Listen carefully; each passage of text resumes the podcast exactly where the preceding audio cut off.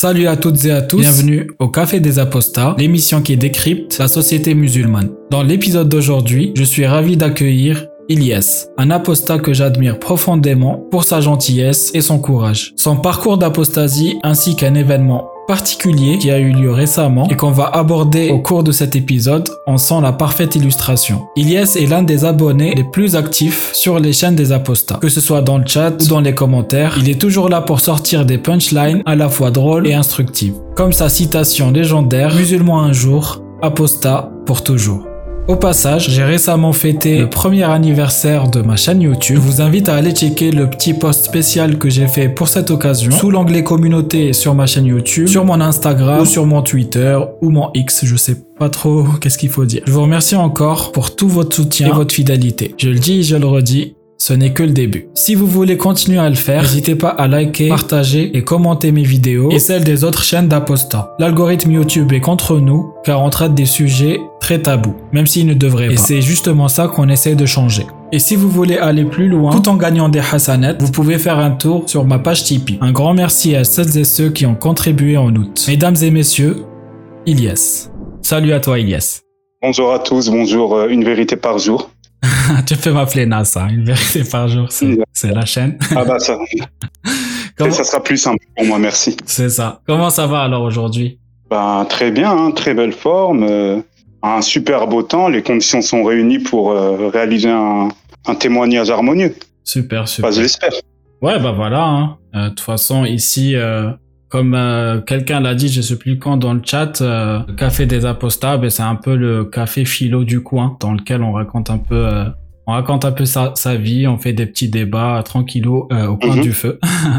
donc, donc ça va être ça l'ambiance. Je t'appelle Ilyes ou Lies?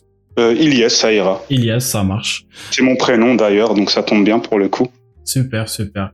Bah, du coup, Ilyes, on va commencer par la traditionnelle question. Est-ce que tu mhm. peux nous raconter un cheminement qui t'a mené vers, euh, vers l'apostasie bah, Pour démarrer, l'élément déclencheur, ça a été euh, euh, un claquage cérébral survenu par mon voisin de palier à l'époque. Voilà, c'est là où, les, où vraiment les gros doutes ont commencé à, à, venir, à, enfin, à, à se remuer dans ma tête, tout ça. Et un mois après, il y a eu le déclic final, en fait. Pour résumer très brièvement. Ça marche. Et est-ce que tu peux euh, nous partager du coup euh, ce qu'il t'a dit? Bah, En fait, euh, il m'a fait prendre conscience, comme je l'ai déjà dit, à l'inexistence d'une entité créatrice avec des arguments très très concrets, très poignants. Et, et là, ça, ça a fait tilt dans ma tête. Hein.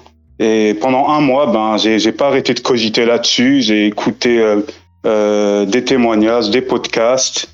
J'en ai même participé, j'avais même participé à un podcast de coranistes, tout ça, et, et de fil en aiguille, euh, bah, ça a fait effet boule de neige et jusqu'à euh, l'accomplissement ben, du retrait définitif de l'islam, quoi. Voilà. Ok, ça marche. Et, euh, et toi, du coup, euh, t'as, enfin, je sais que tu l'as déjà raconté euh, chez Momo, mais juste pour euh, les gens qui, qui, qui n'ont pas écouté euh, ton témoignage, et, et, et d'ailleurs, je vous conseille d'aller l'écouter. je crois qu'il dure pas très longtemps, il dure une quarantaine. Trois quarts d'heure, oui. Ouais, voilà. donc allez l'écouter. Il y a pas mal de détails justement sur bah, la vie d'Iliès en tant que musulman, etc. On va peut-être pas répéter ce qui s'est dit. On va plus rentrer dans les détails, explorer d'autres aspects. Euh, mais voilà, j'aimerais quand même euh, euh, que tu nous résumes comment, enfin comment t'es arrivé dans l'islam déjà? Est-ce que t'as grandi en tant que musulman? Et t'étais quel genre de musulman surtout? Ben, en fait, avant mes 12 ans, j'étais un musulman, comme on dit dans le jargon, couscous, même si ce terme ne me plaît pas trop, je préfère employer le qualificatif folklorique. Voilà, donc avec tout le vernis islamique, les mœurs, les traditions, tout ça. Et voilà, mon entrée véritable dans l'islam, euh, ouais, c'est faite euh, à l'âge de 12 ans, après que mon père euh, ait décidé ben, de m'inculquer les préceptes, tout ça, l'orthodoxie islamique, la pratique tout simplement, suite à, à des vacances en Algérie, donc où, vous avez vu ben, qu'il culpabilisait de pas suivre, de ne pas suivre convenablement la religion. Et de ne pas vivre ou adopter un mode de vie religieux voilà, comme mon père s'est installé en, France depuis euh, une cinquantaine d'années maintenant, voilà, il était, il s'éloignait un peu de, la religion, tout ça. Et, donc à 12 ans, ben, il m'a appris la shahada et on peut, on peut dire que c'est à ce moment-là où j'ai fait mon baptême, euh, entre guillemets, hein, dans l'islam. Et s'en est suivi tout le, tous les rituels, tout l'apprentissage, tout ça. Voilà. Ok, ça marche. Donc, euh, ouais, à 12 ans, euh, on est quand même assez éveillé. Tu t'es, tu t'es plongé euh, dedans, dans les textes à 100% ou Enfin, est-ce que tu étais vraiment convaincu euh, que c'était la, vérité en te plongeant dans les textes ou est-ce que c'était juste par rapport à ce que ton père te disait ou... Ben, pour être très sincère avec toi, oui, c'était par mimétisme, hein, par affection euh, familiale, bien sûr, oui. Ouais, c'est généralement ça. Hein. Mm. Ok, ça marche. Euh, donc 12 ans et t'as apostasié, je crois que tu avais dit à l'âge de 33 ans. À du Christ, ouais, pour la symbolique. c'est ça. Ça fait une, une belle carrière en tout cas. Euh, de musulmans. Euh, ça marche. Et, euh, et du coup, voilà, t'es apostat depuis 33 ans. C'est sur cette phase-là que je vais un peu plus me concentrer, parce qu'on parle beaucoup d'islam, mais on, parle peut-être un peu moins d'apostasie dans les témoignages, etc. Mhm. Donc voilà, quand c'est un deuxième témoignage, etc., bah, c'est l'occasion de, de, le faire. Donc euh, t'as apostasié à 33 ans. Ça fait combien de temps en tout? Sans trop donner d'indications, hein, si t'as pas envie. Euh, depuis 4 ans. 4 ans? Ça marche. Oui. Et, et du coup, euh, comment t'as as passé ces 4 ans euh, Qu'est-ce que t'as senti comme, euh, comme changement Que ce soit spirituellement, que ce soit socialement ou, ou même physiquement hein, Bon, on peut dire, ben, déjà, premièrement, le, le paradigme, lui, il a complètement changé. Ma vision du monde, tout ça. Voilà, ça, ça comment je l'ai vraiment vécu comme euh, une métamorphose, un, changement de bon d'univers ou de monde, euh, comment on dit, de dimension parallèle, tout ça. Pas jusque là, mais mais presque. Voilà, ça a été un changement radical euh, du jour au lendemain. Et, donc comment je le vis depuis? Ben la reconstruction, elle est elle est pas évidente hein, parce qu'il y a quand même beaucoup de séquelles qui ont été entraînées par les pratiques du dogme islamique. Donc euh, voilà, j'essaye de me reconstruire, même si c'est pas évident, mais avec de la résilience et avec euh, le sentiment du devoir accompli, ben, je me dis que, j'ai effectué le meilleur choix dans ma vie, voilà. Quel genre de, si je peux me permettre, hein, quel genre de, de séquelles du coup? Euh, Des séquelles psychologiques, voilà, donc agoraphobie, TOC, beaucoup de réflexion, voilà, je suis quelqu'un qui, qui pense beaucoup depuis mon entrée à l'islam. D'ailleurs, c'est, je pense que ça a été euh, comment un tremplin aussi vers l'apostasie, un des nombreux tremplins, c'est pas le seul. Euh, quoi d'autre comme euh, ben le sentiment d'inaction aussi, même si je faisais du, du bénévolat. Mais voilà, j'ai été quand même coupé de la société avec l'islam, surtout que j'ai grandi en, en Occident dans un environnement déjà minoritairement musulman et, et, et, où les revendicateurs n'étaient pas très, on va dire très en phase avec les textes, quoi. Même si c'est pas facile d'être en phase avec les textes islamiques, comme il y a tout et son contraire. Donc euh, voilà.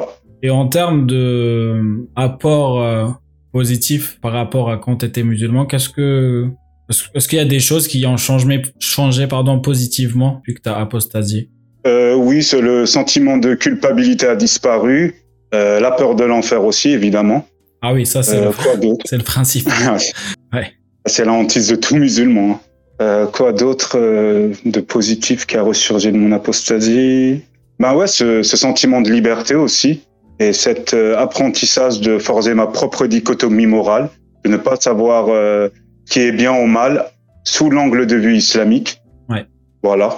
En fait, t'es es moins dans le jugement par rapport à tes actions. Tu vas prendre, comment dire, moins de temps à calculer est-ce que ton action euh, suivante ou précédente euh, était bonne ou mauvaise islamiquement. Et du coup, ça te libère beaucoup d'espace pour d'autres choses euh, et pour vivre surtout bah, toutes les expériences pleinement. Quoi. Comme déguster un bon plat euh, pas halal.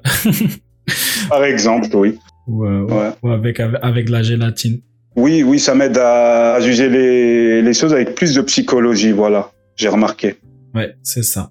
Euh, ok, donc euh, pas mal, pas mal de, de, choses positives. Il y a un autre aspect que peut-être euh, t'es pas venu euh, en tête encore, et c'est comme ça d'ailleurs qu'on s'est rencontrés. Euh, bah, c'est toute la communauté euh, des apostats que tu as pu rencontré peut-être. Oui, oui, une superbe communauté qui est devenue ma seconde famille depuis un an et dont Souleyman, qui j'ai une grosse pensée, qui a récemment décidé de, de ne plus être actif, hélas, sur les réseaux sociaux, mais il a ses raisons et on les respecte. Euh, voilà, grâce à lui, j'ai pu découvrir euh, ce magnifique euh, monde avec qui je me, premièrement, je me suis retrouvé et deuxièmement, ben, avec qui je me sens moins seul. Voilà, et qui m'a permis justement de me rapprocher de toi et de faire ce témoignage aujourd'hui. Voilà. Ouais, bah, grosse pensée à Soleiman, effectivement. Euh, un des plus gros créateurs de contenu d'Aposta et plus actif cette dernière année. Donc, merci à lui pour tout ce qu'il a apporté et pour toutes les personnes aussi qui euh, qui l'a euh, regroupé, euh, on va dire, dans, dans le chat et qui se sont rencontrés grâce à ça. Euh, big up à lui et à tous les apostats de, du Discord. En parlant du coup de, de cette communauté, euh, mhm. il y a pas très longtemps, il y avait l'Apostasy Day, donc c'était le 22 août 2022. Euh, donc à l'occasion, on a sorti une vidéo à voir, qui résume un peu cette année, euh, cette année de d'activisme apostat, euh, mais pas que. Donc, euh, je vous conseille d'aller la voir. et ensuite, quelques jours après, il y a eu un live pour l'Apostasy Day sur la chaîne d'Amir Aposta qui a duré 10 heures. Moi, j'ai toujours pas fini, je suis toujours en train de l'écouter. mais c'est très très intéressant. Il y a des invités exceptionnels. donc, je vous conseille vraiment d'aller d'aller jeter un œil, euh, d'écouter euh, les, passages. Euh, enfin, tous les passages en vrai étaient très intéressants. Et il y a un moment qui a été très marquant pour moi. et c'est un moment que, j'ai beaucoup aimé vivre parce que c'était l'un des seuls moments que j'ai vécu en live. car j'allais partir, enfin j'étais en, route pour aller à un festival de musique et donc j'étais en train d'écouter euh, dans le Uber euh, euh, le live et c'était le passage du coup des, membres du cercle des apostats justement où il, il disait une petite phrase un petit mot pour l'apostasie day et à un moment il y a Ilyes qui arrive et il nous sort un, un, coup de folie qui m'a fait vraiment chaud au cœur. Puis j'ai juste un dernier message si ça vous dérange pas. Vas-y, vas-y, vas-y mon ami. Voilà, je voudrais faire une déclaration particulière. Voilà, je voudrais demander à Mariam Mourabit sur le, sur le chat euh, bah, Will you marry me? Veux-tu m'épouser? Ah Voilà, je profite ah, de. ce soir. Ok. J'attends sa réponse rapidement. C'est bah, c'est très c'est très inattendu là. Je vous ai pris de court. Hein. ah, pour le coup, je vous ai vraiment pris de court, ouais. ce genre de surprise. Ouais, c'était la surprise pour. Euh, Moi, j'essaie de scruter le chat là. Je. Alors. Ah, ah bah c'est bon, elle a accepté, elle a fait de moi un nom comblé. On assiste à quelque chose là, Jacobin Non, c'est, je sais pas quoi dire. Eh ben, écoutez, euh, au nom de l'apostasie, je vous bénis. bah, merci, et vous êtes tous conviés à notre apostate wedding, hein, si vous voulez. c'est le premier mariage apostat là qu'on. Ah ouais. c'est peut-être historique, ouais. bah, je vous remercie, je vais passer la main. Comment? Beaucoup de, beaucoup de bonheur à vous deux. C'est gentil, merci beaucoup. Félicitations à vous. Hein. Merci Nawal, merci Jacobin. Force à, à vous. Gros, gros bisous. Merci beaucoup. Soyez merci beaucoup. Euh, donc, tu as fait euh, ta demande de mariage. Euh... Ah, elle était incontournable celle-là, j'en étais sûr. voilà, donc bien sûr, hein, je t'ai demandé euh, voilà, avant l'interview euh, oui, Est-ce que je pouvais hein, parler de ça euh, Donc voilà, comme ça, si les gens, euh, si les gens nous écoutent, euh, qu'ils aient pas trop peur euh, que, je raconte leur vie comme ça privée en témoignage. non, non, je, voilà. Déjà, c'était public la vidéo. En plus, j'ai demandé l'autorisation. donc voilà, t'as fait ta, ta demande de mariage. Donc c'était un moment très très beau. donc voilà, moi je suis curieux. Qu'est-ce qui s'est passé Comment ça t'est venu Voilà, comment Raconte ton histoire.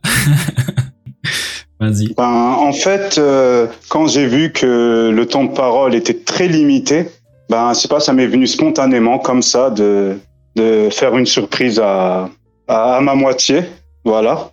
Et j'ai profité de l'occasion hein, pour officialiser mon union avec elle, ou ma pré-union, on va dire. J'ai dit que c'était le moment idéal.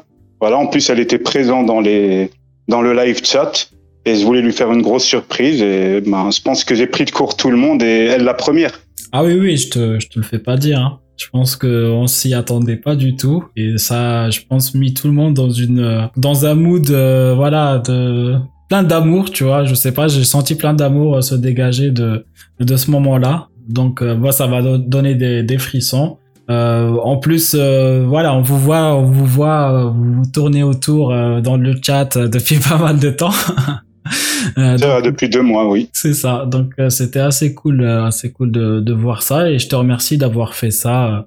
Voilà, c'est le jour de l'apostasie, donc donc c'était non non c'était c'était cool. C'est félicitations déjà à toi. Bah, merci beaucoup. J'espère qu'on sera tous invités au mariage. Ah bien sûr, vous êtes tous conviés euh, à la Apostate Wedding. Hein. Je ne sais pas si c'est la première de l'histoire, mais voilà, tous les apostats, apostaphiles ont leur place. Hein. Ça marche. Mais je pense qu'il faudra pas trop donner d'indications euh, du lieu par sécurité. On va éviter ouais, de doxer trop les détails, c'est vrai. C'est ça, c'est ça. Non, non, mais c'est euh, cool, c'est cool. Et, et, du coup, euh, donc, euh, comment t'imagines la suite justement bah, de ta de ta. Euh, voilà. Après, euh, bah, qu'est-ce que tu penses déjà de tout le mouvement d'apostasie qu'il y a eu ces derniers temps? Euh, Je sais pas quand est-ce que tu as rejoint un peu le bah du coup le, YouTube game de l'apostasie, mais est-ce que tu as vu une certaine évolution ben, depuis mes quatre ans d'apostasie, oui, beaucoup. J'ai constaté une grosse vague depuis 2017. Voilà, sauf que j'ai l'impression que c'était pas structuré au départ. Voilà, il manquait un peu de plus de communication entre nous, plus de projets euh, communs, plus de, de porte-parole. Et je pense qu'avec euh, euh, dont tu parlais tout à l'heure, euh, je pense qu'il a posé la première pierre. Et, ensuite, ben, le mouvement s'est formé et de fort belle manière, qui plus est. Et ouais, je, trouve que le mouvement Aposta a gagné beaucoup en maturité, donc depuis cinq ans ou six. Et bah, j'espère que ça va continuer de plus belle et que de plus en plus euh, de recrues vont rejoindre Nord. C'est ça, c'est ça. Euh, moi aussi, à perso, euh, ça fait que un an que je suis euh, dedans et, et j'ai apostasié il y a un an et deux trois mois. Et ouais, mhm. l'évolution, elle est, elle est, elle est incroyable. Effectivement, moi quand j'ai j'ai apostasié, ben c'était via les les, post, les podcasts de Momo euh, Aposta Islam. Euh, ensuite, quand j'ai cherché un peu, bah, je suis tombé sur Soleil Apostasie et il y avait euh, bien sûr Majido Kacha que je connaissais un petit peu. Mais en tant que musulman, Majido Kacha, c'est pas trop, euh, c'est pas quelqu'un que qu'on aime beaucoup en tant que musulman. Euh, du coup, quand j'étais musulman, c'est pas que je l'aimais pas, c'est que j'allais pas trop m'intéresser à son contenu. Au final, j'ai rattrapé un peu. Euh, mais du coup, de, en un an, bah, il y a eu collectif, il y a eu Musique Muslima, il y a eu euh, bah, les filles de Lilith, et ensuite j'ai découvert Koufre, j'ai découvert euh, euh la Posta Kafir euh, et tous les autres. et franchement, en un an, c'est c'est vraiment respect pour tout le travail que vous avez donné. je pense que c'est que le début. en tout cas, moi perso, ah c'est que le début pour moi parce que je vois que ça bah, il y, a, y a quand même un besoin justement qu'on parle de l'apostasie, qu'on libère la parole autour de ce sujet-là, et pas juste pour euh, les musulmans, mais aussi pour les autres religions. Euh, parce que voilà, récemment aussi, il y a eu euh, bah, des ex-juifs qui nous ont un peu rejoints. Euh, je pense à Jacob. Ouais, voilà, je pense à Jacob. Il y a des ex-chrétiens, je pense à Jacobin. voilà, c'est toutes les religions en général, toutes les sectes, tous les trucs comme ça. Euh, je pense qu'il faut en parler, il faut libérer la parole autour de ça. Euh, parce qu'il y a, il y a vraiment beaucoup de souffrance et aussi il y a beaucoup de joie euh, une fois qu'on a apostasié, euh, beaucoup de liberté qu'on peut retrouver, beaucoup de solidarité. Euh, donc on aura et beaucoup de créativité, ça aussi on n'oublie pas. Moi perso, j'aurais jamais pensé euh, pouvoir faire de la vidéo. euh, tu vois, j'ai toujours kiffé regarder des films, des séries et tout, mais j'ai jamais Mhm. pensé euh, à mon niveau, hein, bien sûr, hein, pour l'instant, Oui, bien sûr. euh, réaliser des trucs comme le- la vidéo de l'Apostasy Day qui, qui a eu son petit succès, etc. Et ça m'a fait vraiment plaisir, euh, voilà, de découvrir ce côté, euh, euh, ce côté euh, créatif que, que je connaissais à peine. Euh, donc voilà, donc euh, c'était juste un petit message d'espoir et, et, et toi, euh, Ilyes, euh, tu joues un très grand rôle parce que même si t'as pas l'impression euh, que t'as pas cette impression parce que justement, enfin, tu participes pas encore, on va dire, à la création de vidéos, etc. Même si je suis sûr que ça viendra, euh, mais, mais mais tu participes pas mal au, au chat, aux commentaires et franchement, ça donne beaucoup de force, ça donne beaucoup de euh, beaucoup de courage euh, pour continuer et il n'y a pas que toi, hein, il y, y en a plein, mais mais toi, t'es un peu mon petit chouchou, donc. Donc je, te remercie, euh, je te remercie pour tous les efforts et tu réponds toujours présent dès qu'il y a un live, euh, dès qu'il y a dès qu'il y a quelque chose, euh, voilà, qui se passe, tu, tu es là. Donc merci beaucoup. Voilà. Bah écoute, plaisir partagé. Hein. Moi aussi, ça me fait énormément plaisir que à notre humble niveau, on, on puisse euh, éveiller les consciences, quels que soient les moyens. Voilà, euh, le fait de ne pas hésiter à liker tous les contenus euh, d'apostats de l'islam ou d'autres religions, ainsi que les commentaires euh, allant dans ce sens. Voilà, ça peut que euh, booster notre voix. Et ben, j'espère que ça continuera ainsi. Voilà. C'est ça. Et t'es la- t'es un abonné exemplaire et on, on va créer euh, pour l'Apostasy Day 2023 euh, un, un, un abonné d'or, comme le Jimmy d'or. On va créer le, le titre de d'abonné d'or. Voilà. Bah, en parlant de commentaires et tout, euh, j'aimerais tester un petit truc. C'est un peu nouveau. Euh, Mhm. J'essaye de d'enrichir un petit peu ce, ce format de, de podcast euh, avec euh, des nouvelles ru- rubriques. Euh, bon, c'est c'est pas grand chose, hein, mais pour l'instant, euh, j'ai pensé à ça. Donc n'hésitez pas aussi euh, ceux qui nous écoutent, euh, si vous avez des idées, mettez-les en commentaire euh, des choses que vous voulez voir, euh, que vous voulez euh, des, des, des idées de rubriques que je mette en place dans euh, dans les épisodes. Donc euh, voilà, donc n'hésitez pas. Mais pour l'instant, j'ai j'ai une petite idée. Récemment, en fait, avec la publication des vidéos, euh, on a eu pas mal de commentaires euh, d'apostats, mais aussi de dribbleurs, de d'alahistes, de je sais pas comment on les- on peut les appeler, mais des commentaires de Taria. Ça, c'est ce que j'appelle la taquia. Vous savez ce que c'est que la Oui, oui, je, connais. La C'est dissimulation. la dissimulation. En islam.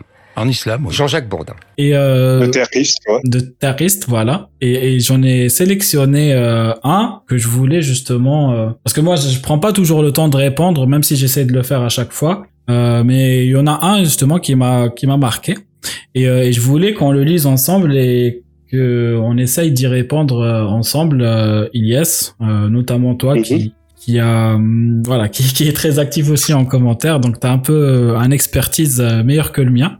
Euh, et du coup je vais te le lire. Je vais l'afficher aussi euh, sur l'écran. Et, et dis-moi ce que t'en penses. Voilà. Euh, je, D'accord. je, je vais te l'envoyer. Si ça te dérange pas je vais lire la première moitié et si tu veux continuer comme c'est un peu long voilà. Comme ça on, on se départage le le travail si ça te va. Ok, ben démarrons ce concept novateur pour le format de ta chaîne. Allez.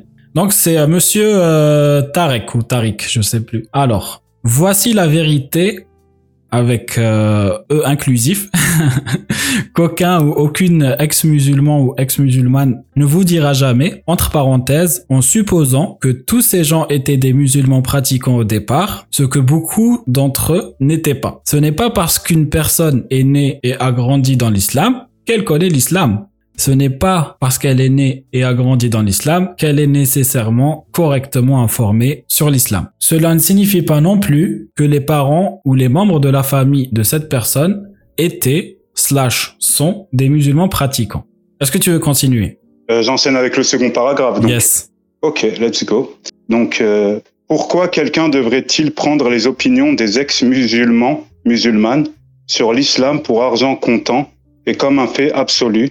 Qu'est-ce que les ex-musulmans ont fait ou accompli durant leur vie pour justifier d'être présentés comme des arbitres suprêmes et ultimes de la vérité? Depuis le début des temps, les gens ont changé de religion et de point de vue pour des raisons personnelles et propres à leur situation. Je connais des gens qui ont quitté le judaïsme et le christianisme. Vous ne les verrez ni les entendrez jamais dénigrer leur ancienne foi sur la place publique ou crier sur tous les toits qu'ils sont des ex-juifs ou des ex-chrétiens, tout en poussant leurs opinions sur les juifs et les chrétiens croyants et pratiquants, même s'ils partagent des opinions différentes.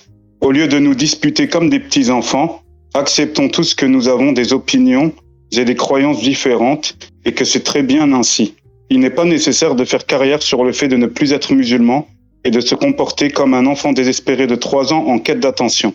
Voilà. Point. Merci.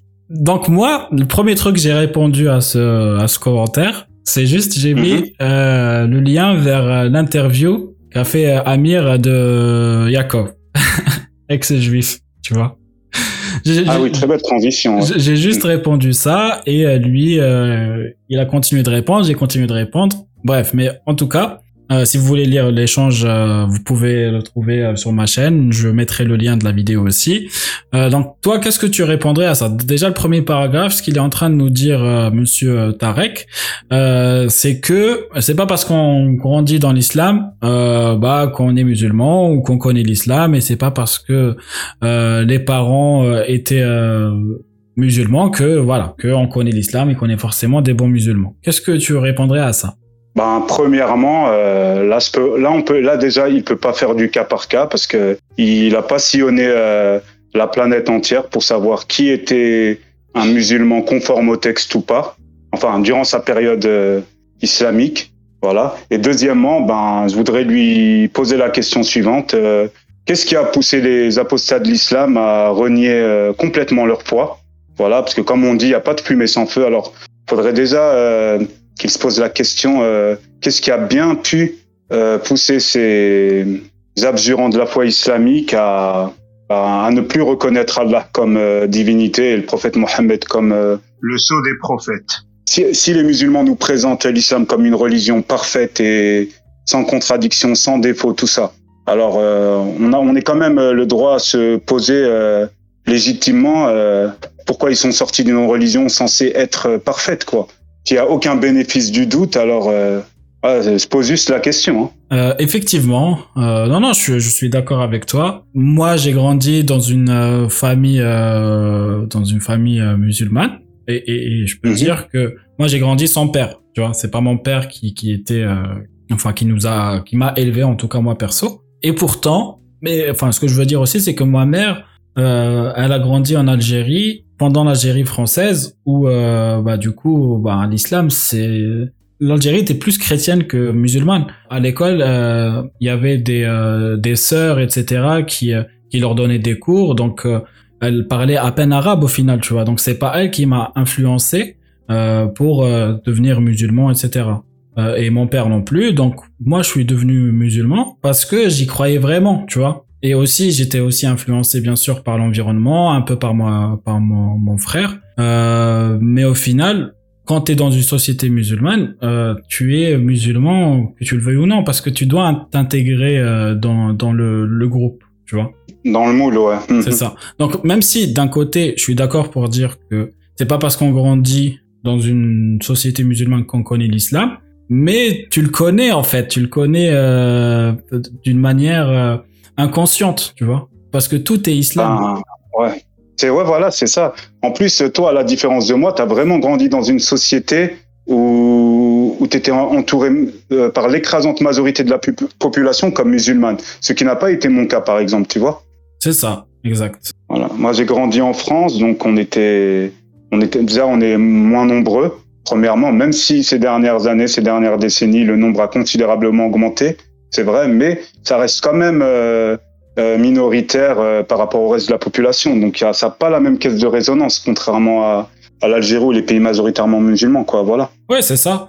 Et, ce qu'il faut savoir aussi, c'est que nous, dans les pays musulmans, bah, enfin, en Algérie en tout cas, il y avait l'éducation islamique. C'était un, une matière qui est enseignée de l'école primaire jusqu'au bac. Tu vois, t'as as même au bac une matière éducation islamique. Donc même si t'es pas vraiment musulman à 100% et tout, t'es quand même obligé d'assurer un minimum pour avoir des bonnes notes, tu vois, pour assurer cette matière. Donc au final, tu, tu connais un peu l'islam, tu connais les grandes lignes, ce qu'on on essaie de, de, t'enseigner. Ouais, en gros, tu peux pas faire euh, l'impasse dessus, quoi. Même si euh, la pratique n'est pas, euh, comment, n'est pas compatible avec euh, avec l'orthodoxie islamique, t'es obligé de de connaître, comme tu dis, toi, les grandes lignes, les les rudiments, quoi. Parce que tu m'as dit juste de euh, de l'âge de 6 ans, c'est ça, jusqu'au bac ou enfin, j'ai pas bien entendu. Ouais, depuis l'école primaire, donc euh, dès que tu À commences. l'école primaire, ouais. C'est ça. Dès que tu commences que- euh, l'école, quoi. Ouais, voilà, comme le cadastre scolaire est diffère un peu de la France, alors je connais pas très bien celui de l'Algérie, tu vois. Ouais. Non, non, c'est, c'est depuis, depuis tout petit. Depuis tout petit, t'as... Ouais. Et c'est une matière qui est assez, euh, enfin, qu'on, qu'on aimait bien parce que c'était facile, en fait. Mhm. T'avais juste à apprendre par cœur. Et ils étaient assez indulgents, les profs, euh, dessus. Tu pouvais avoir 19 sur 20 euh, facilement. Donc ça te gonflait la moyenne générale. Ouais, c'était coefficient euh, peut-être euh, 3, hein, vu que vu l'importance de l'islam euh, dans le quotidien des, Ouais. des pays arabo-musulmans, par exemple. Ouais, même si t'es dans une filière scientifique, tu vois, ça pouvait Mhm. avoir une importance, une aussi grande importance que par exemple une matière comme l'anglais ou le français, tu vois. Ah ouais, j'imagine, ouais.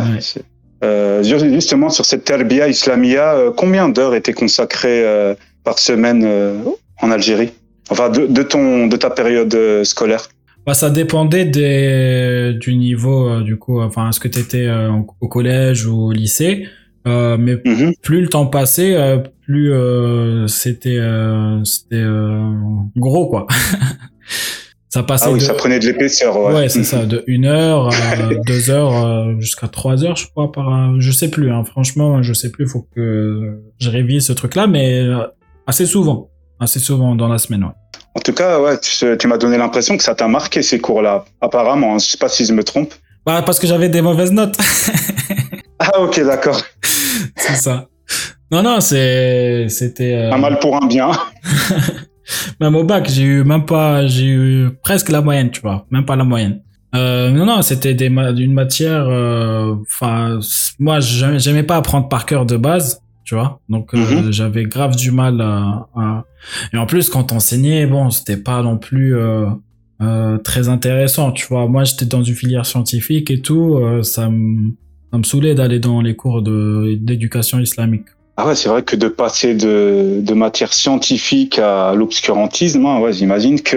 C'est ça, et en plus c'est en arabe littéraire. Moi, j'étais pas très bon non plus en arabe littéraire. Voilà, les profs, ils étaient généralement bah, des, des frères, euh, soit des frères muses, soit, enfin, soit des, je veux dire, des fréristes, euh, ou des, Mhm. des sœurs avec euh, Jilbab et tout, tu vois. Euh, donc il y avait jamais vraiment une bonne ambiance, quoi, pendant les cours. Après, je parle de mon expérience, hein. Je sais pas pour Oui, oui, bien sûr. pour d'autres. Mais, euh, mais je préférais, par exemple, les cours euh, bah, de philo. C'était plus marrant, tu vois. Même si j'étais pas non plus très bon, parce que c'était en arabe littéraire. euh, mais Mhm. c'était plus marrant, euh, les cours de philo. euh, Il y avait plus de, bah, de cassage de tête, quoi. Alors que dans l'éducation islamique, bah, t'étais obligé d'apprendre par cœur. Voilà. Ouais, voilà, c'était un peu du parrot speech, quoi, comme on dit en anglais. Exactement. C'est parole de perroquet, voilà, pour traduire. C'est ouais. ça, c'est ça. Tu répètes ce qu'on te dit, euh, et voilà. Après, tu rentres euh, hadith sahih, machin et tout. Bon, voilà. C'était, c'était pas fou. Mais, ma- mais maintenant, je regrette, tu vois. Tu aurais peut-être euh, apostasé beaucoup plus tôt. Ah oui, c'est vrai, avec plus de profondeur, ouais, de réflexion, c'est sûr, mais bon. C'est ça. Après, hein, c'est question de motivation, ouais. Ouais, ouais. Et puis surtout qu'on t'apprend que les, les choses un peu, euh, enfin, les choses positives. On va jamais te Mhm. apprendre les choses hardcore, quoi. Voilà. Ouais, tu vois, déjà, la terlia, elle est déjà enseignée euh, durant le- la croissance euh, ah oui, oui. l'individu. ouais. Clairement, clairement. Je, je comprends, hein, c'est, sinon ça ferait de la mauvaise Ah oui. pub. Euh, donc euh, voilà pour la première partie. J'espère que notre réponse euh, était euh, était claire. Euh, sinon, la deuxième partie, donc pour pourquoi quelqu'un devrait prendre euh, les opinions des ex-musulmans? Donc déjà il commence par ça et à la fin il dit acceptant que nous avons des des opinions et des croyances différentes. Tu vois. Moi j'ai trouvé ça un peu contradictoire parce que d'un côté il te dit on devrait euh, on devrait pas prendre euh, les, les opinions des ex-musulmans pour argent comptant etc même si je suis d'accord il faut pas nous, prendre euh, pour mais il faut au moins nous écouter tu vois mais à la fin t'as pas l'impression qu'il est très ouvert à ce que à ce qu'on soit écouté tu vois et alors que euh, derrière il défend le fait que euh, on, on devrait accepter bah, les les croyances différentes, etc. Je suis d'accord encore une fois avec lui, euh, mais voilà, c'est pas très euh, un peu contradictoire, je trouve. C'est vrai que ça manque de cohérence dans les dans les opinions, c'est vrai. Ben, pour lui répondre, ben pourquoi devrait-on prendre euh, la parole des ex-musulmans? Bah, je lui dirais que les ex-musulmans sont quand même objectifs quand il s'agit de parler d'islam, parce qu'ils ont quand même grandi dans un, univers euh, où ils ont été conditionnés très rapidement, où on leur a appris euh, que la religion c'était le sens de la vie. Et ça, quand on, quand on transmet ça à un enfant dès son plus jeune âge, il va grandir avec ça et il va se dire que c'est le seul, euh, en fait voilà, c'est le seul paradigme évident dans notre rôle sur Terre. Ouais. Et, et, voilà, et puis bon, ben, quand il découvre les textes, quand il approfondit ses connaissances, quand il met un peu plus de curiosité, il cherche à comprendre, bah, c'est là où il commence à, à, mettre en doute tout ce qu'on lui a enseigné et, et, à juger avec objectivité, avec euh, lucidité, ben, si euh, le corpus islamique ben, répond ou est en accord avec ses principes euh, moraux, tout simplement. Il va commencer à être moins favoritiste voilà, il va pousser la réflexion tout simplement. Je sais pas si tu es d'accord avec moi. Ouais, ouais, je suis, je suis complètement d'accord. Je suis mmh. complètement d'accord. Surtout qu'il dit euh, qu'est-ce que les apostats ont accompli dans leur vie par les ex-musulmans pour justifier d'être euh, présentés comme des arbitres suprêmes et ultimes de la vérité.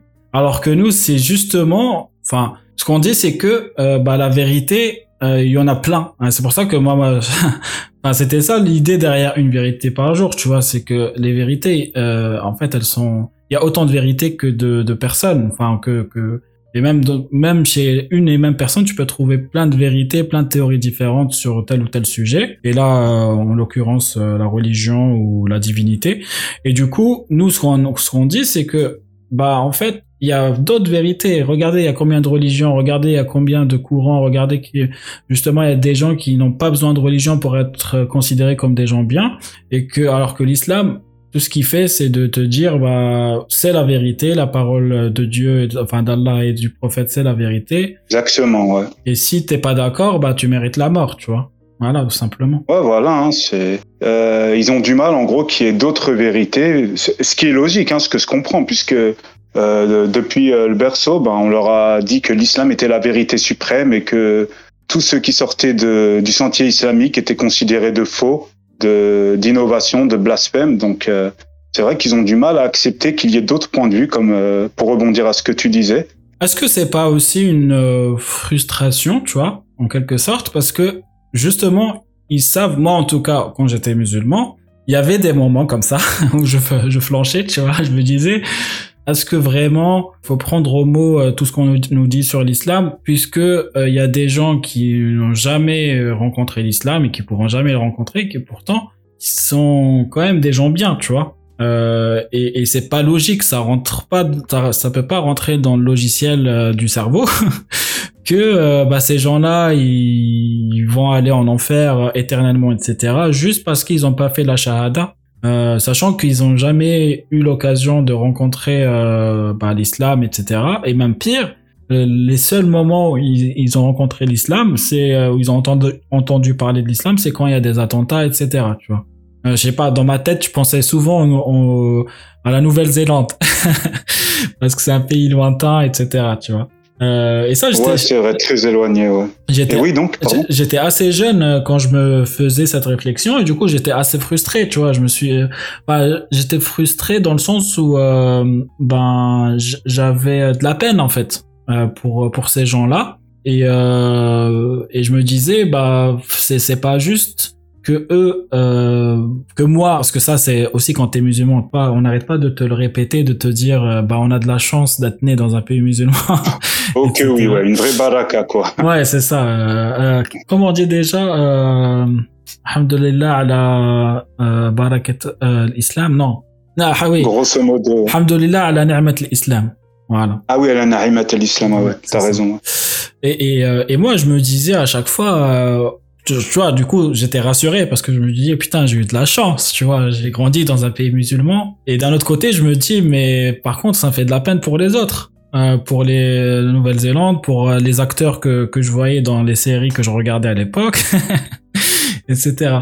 Et du coup, ça créait cette frustration quand quelqu'un d'autre, surtout un ex-musulman, euh, te dit, toi, en tant que musulman, que ce que tu dis par rapport à, ces gens-là et tout est vrai, que t'es pas aussi privilégié que ça. T'es obligé de déconstruire tout ce que t'as as appris. Que justement, t'étais euh, dans Ni'mat, euh, Allah, etc. Voilà, donc c'est ce que je voulais dire. Je sais pas si c'est si clair. Oui, bien sûr. Ouais, vous ressentez euh, à peu près les mêmes choses, surtout que moi j'ai grandi dans un univers justement majoritairement non musulman. Et c'est vrai que j'ai eu toujours ce doute aussi. Comment ça se fait que on ait été élu par Dieu pour être la seule communauté euh, dans la vérité et que tout le reste, malgré des actions bienfaisantes, ben, iront cramer éternellement dans l'AGN, alors que beaucoup d'entre eux font des actions mais vraiment humains, sacrifient leur vie pour le bien commun, bien sûr, hein, généralise pas, il y a du bon et du mauvais partout, mais moi, par exemple, qui ai la chance euh, d'exercer dans, un, dans une association caritative, voilà, j'ai été confronté euh, à la majorité de mes collègues qui étaient athées. Ouais. Et pourtant, euh, quand je vois euh, tout ce qu'ils entreprenaient au quotidien, bah, c'est vrai, ça m'a lancé la graine dans ma tête. J'ai dit, mais attends, l'islam nous les dépeint comme des, des souillures, des, des, des, des personnes dévergondées, tout ça, des, en gros l'axe du mal et, pourtant ils sont super cool, super avenants. C'est ça. Ils sont bienfaisants. Voilà, c'est, ouais, j'étais dans le même euh, moule que toi, enfin pardon, le même euh, état d'esprit que toi. Et je pense que ça a inconsciemment joué dans ma, dans mon, dans mon apostasie. Hein. Ouais, bah du coup, euh, je savais pas que tu travaillais dans une euh, asso. Euh, euh, c'est quoi comme asso si Enfin, non, tu donnes pas les détails. Non, je vais laisser. Oui, voilà, oui, ouais. bien sûr, bien sûr.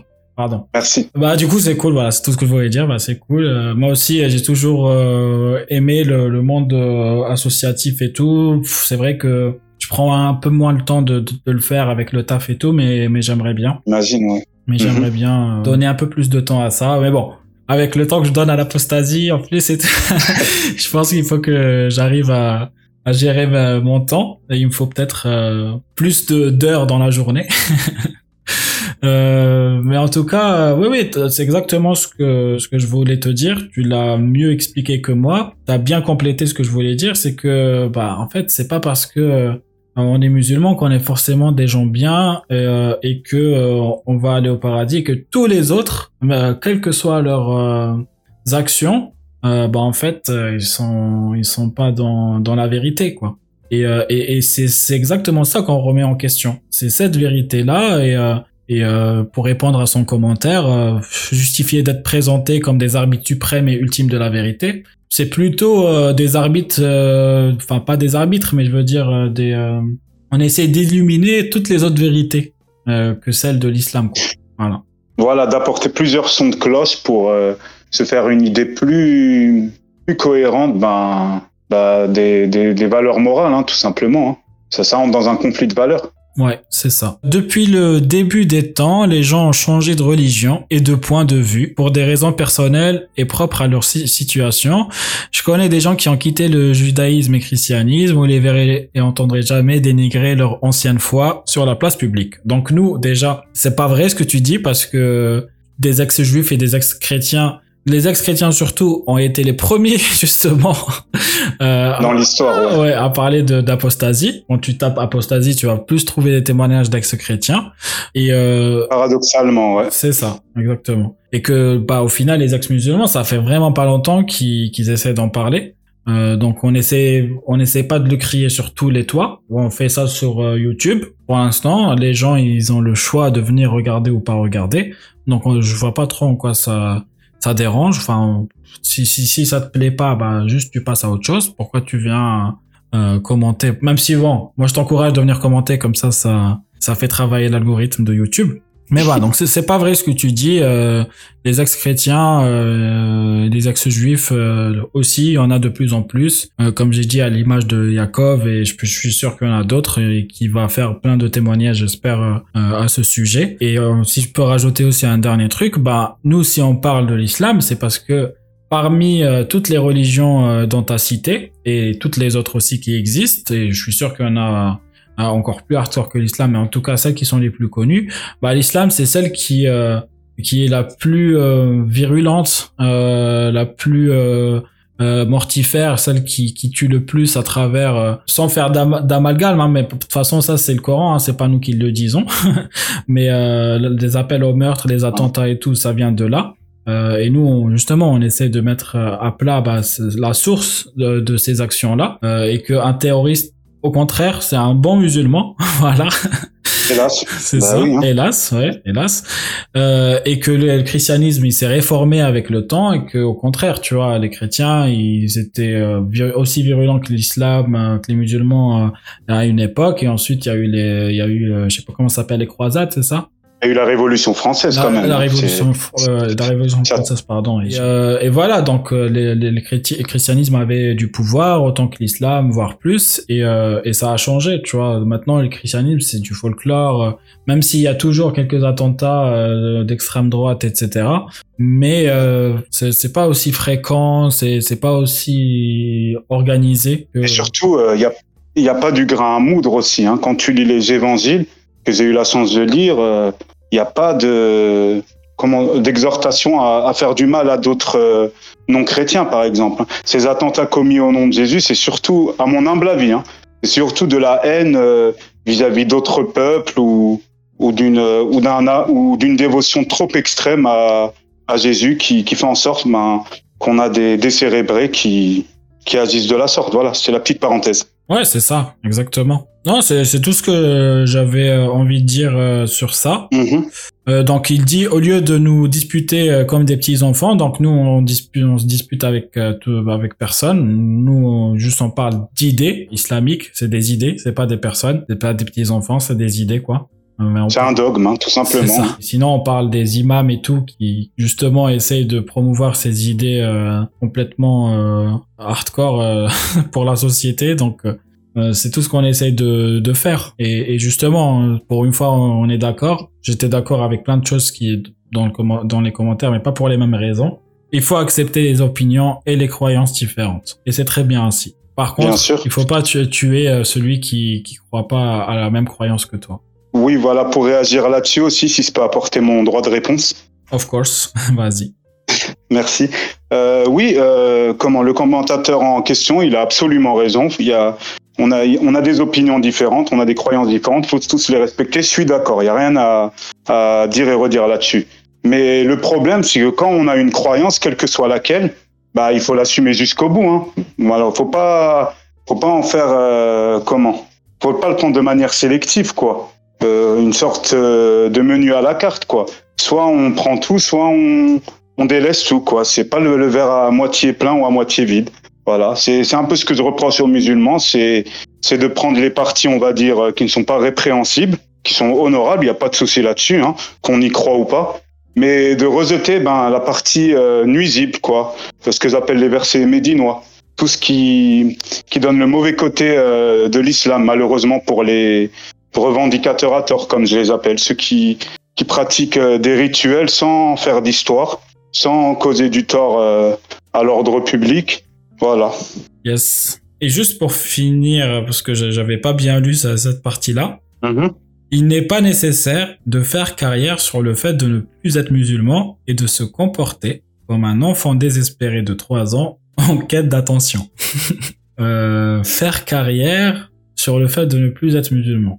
Enfin, je connais pas beaucoup de gens qui, qui font carrière euh, avec ça. Si peut-être tu parles de Majidou Kacha ou je sais pas qui, bah franchement, euh, je pense pas que c'est le cas pour tout le monde. Loin de là. Euh, en tout cas, moi perso, parce que c'était sur ma chaîne, euh, je fais ça par euh, pure, euh, comment dire, par pure euh, conviction. L'islam n'est pas quelque chose euh, de très, euh, en tout cas, certains aspects de l'islam, voire beaucoup d'aspects de l'islam ne sont pas positifs, ils sont dangereux pour euh, la société et surtout pour les enfants parce que c'est quelque chose qui me tient c'est la chose qui me tient le plus à cœur. Donc c'est les enfants et, protéger les enfants de, certains aspects de l'islam. Donc c'est pour ça que je fais ça. Je fais pas ça pour faire carrière ou pour faire de l'argent ou je ne sais quoi. Moi j'ai ma petite vie euh, tranquille. Euh, je fais ça vraiment quand j'ai du temps libre euh, je suis pas vraiment, même si j'ai créé récemment un Tipeee euh, où j'ai récolté quelques petits euh, sous et je remercie d'ailleurs tous les gens qui ont participé. Merci beaucoup. Ça m'aide vraiment aussi à, développer cette chaîne, à, à offrir des meilleures, euh, des meilleures vidéos tout simplement. Mais je vais pas en faire ma carrière quoi. Euh, je vais pas en faire ma carrière perso. Et, bien sûr, respect à tous ceux qui en font leur carrière, parce que c'est vrai que ça demande beaucoup de temps, etc. Euh, mais je pense pas que ça soit le cas pour tout le monde. Je sais pas ce que t'en penses, euh, toi, Ilyes. Oui, oui, je vais donner mon avis là-dessus. tout d'abord, je suis d'accord avec toi. C'est vrai que euh, faire des montages vidéo, ça, implique beaucoup d'investissement. Hein. C'est pas, c'est pas facile. Voilà, surtout avec le travail à côté, tout ça. Voilà, j'imagine euh, l'implication que ça doit. Les dons Tipeee, hein, c'est pas pour euh, aller en vacances ou, ou se la coller douce. Hein, c'est c'est pour euh, émettre tout ce travail de, de conscientisation, voilà, qui, qui est très très précieux. Enfin, juste une petite parenthèse là-dessus. Ouais, c'est ça. Et pour être plus précis, c'est pour essayer de prendre, par exemple, des abonnements pour avoir de la musique sans droit d'auteur, etc. Tu vois, c'est tout. En plus, ouais. toutes les restrictions, euh, faut composer avec toutes les restrictions, ouais, c'est c'est pas évident, ouais. Exactement. Euh, donc je sais pas trop ce que ah ce qu'il voulait dire par ça. Euh, pour lui, euh, on est là. Même si on voulait faire carrière, qui est-ce que l'apostasie vraiment est vendeuse? Est-ce que c'est quelque chose qui je sais pas, est-ce que les apostats ils sont assez nombreux pour nous permettre de nous faire carrière avec notre apostasie? Je sais pas. J'arrive pas trop à comprendre le commentaire. Et ensuite, il dit de se comporter comme un enfant désespéré de 3 ans en quête euh, d'attention. Alors, ceux qui se comportent le plus comme un enfant désespéré de 3 ans, que ce soit dans les commentaires ou dans les réseaux sociaux, je pense pas que ce soit les apostats. Nous, au contraire, on rigole de ça. On rigole de l'islam, etc. Mais je pense que c'est plus les, pas dire les musulmans, mais pour les, les prosélytes et tous les, tous les tariyaman, quoi. C'est ce qui, ce qui entraîne pas mal de trolls quand même hein, dans les commentaires. Hein. Je vais pas citer de culte en particulier, mais voilà, ça, chacun se fera son, sa, propre opinion euh, et impression là-dessus. Voilà. Ouais. Oui, juste pour euh, conclure euh, sur la dernière partie du paragraphe en question. Vas-y. Il, il, nous dit donc, si je comprends bien, qu'on utilise l'apostasie comme carrière. En gros, on en fait notre euh, raison de vivre, si j'ai bien compris, c'est ça? C'est ça. D'un côté notre carrière et, et de l'autre, bah du coup, euh, on fait ça en se comportant comme un enfant désespéré de 3 ans euh, en quête d'attention. Donc quoi, on a besoin d'attention? Ah oui, en, quelque part comme si ça commence à forger notre personnalité, quoi, enfin notre nouvelle personnalité. Ouais, c'est ça. Bah, pour terminer là-dessus, ben, je sais pas, hein, quand on est, quand on grandit dans une famille où on nous parle de Allah H24, du prophète Mohammed H24, jusqu'à annihiler le reste de la vie. Euh, euh, je sais pas euh, comment on peut le prendre euh, une fois qu'on a quitté cette idéologie. Je sais pas, hein, parce on nous a dit, on nous a dit depuis tout petit que l'islam était la chose la plus importante de notre vie, qu'elle sauverait notre âme après la mort. Donc c'est vrai que moi de mon côté, à part parler d'islam, c'est difficile parce qu'on m'a pas appris autre chose quoi. On m'a pas donné d'autres domaines à explorer, tout ça. Même mon père, euh, quand j'étais petit, m'avait dit non, pas de passion, mon fils, ta passion, c'est l'islam. Ah Donc quand on met ça dans la tête d'un enfant de 12 ans, euh, c'est difficile d'avoir d'autres centres d'intérêt ou, ou d'autres occupations. Quoi. Je dis pas que je m'occupais euh, qu'avec l'islam dans ma jeunesse, mais c'est vrai que j'étais pas très ouvert à d'autres alternatives. Parce que de toute façon, toutes les autres occupations, comme on l'a dit au tout début, euh, tu l'es fait un peu euh, en ayant euh, l'esprit lourd, tu vois, en pensant à ce que c'est halal, à ce que c'est haram. Par exemple, écouter de la musique, quoi, tu vois. parce que Déjà ça, ouais. ça te ça t'éloigne de la prière, je sais pas quoi. donc même même les autres occupations que tu as tendance à faire, bah en fait tu les fais pas pleinement et donc euh, tu te concentres pas sur euh, sur d'autres choses que tu aurais pu découvrir si euh, il y avait pas si l'islam n'avait pas autant de place après je dis pas que c'est le cas pour tous les, musulmans mais ça dépend de la sensibilité de chacun en tout cas, euh, merci beaucoup pour ton commentaire. N'hésite pas à en faire d'autres. On prendra le temps d'y répondre. Et, et j'appelle à, à, tous les musulmans qui nous écoutent de d'interagir avec nous euh, de voilà on a répondu avec respect avec euh, on a essayé de donner des réponses constructives pour justement euh, montrer qu'au final on n'est pas aussi agressif que certains peuvent le certains musulmans peuvent l'être quoi euh, où ils oui, le débat et ils te laissent même pas parler ils crient islamophobie et c'est tout et c'est fini quoi on est ouvert au débat, bien sûr. Tant que les idées sont constructives et, et dans le respect, il n'y a aucun problème. Bien sûr, on est prêt à, tout entendre.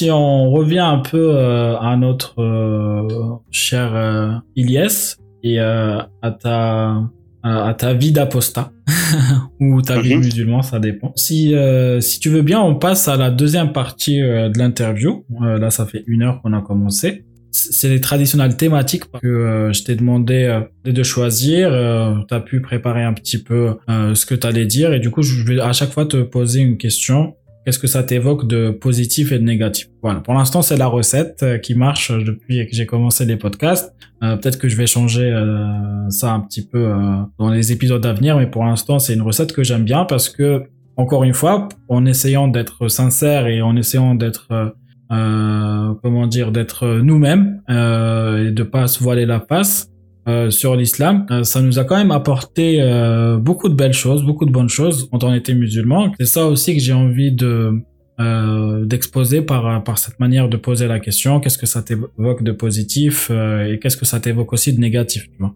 Donc c'est c'est ça un peu le, le concept. Donc pour, pour, ceux qui découvrent la chaîne, euh, voilà, donc ça, ça fait un petit résumé. Euh, et donc, je t'ai demandé de choisir cinq thématiques que je vais afficher juste en bas. Les thématiques du jour, c'est éducation, sexualité, estime de soi, relations amoureuses et psychologie. Donc, euh, oui, voilà. Je me rappelle, tu m'as, dit que tu avais choisi les thématiques les plus, les plus clivantes, quoi.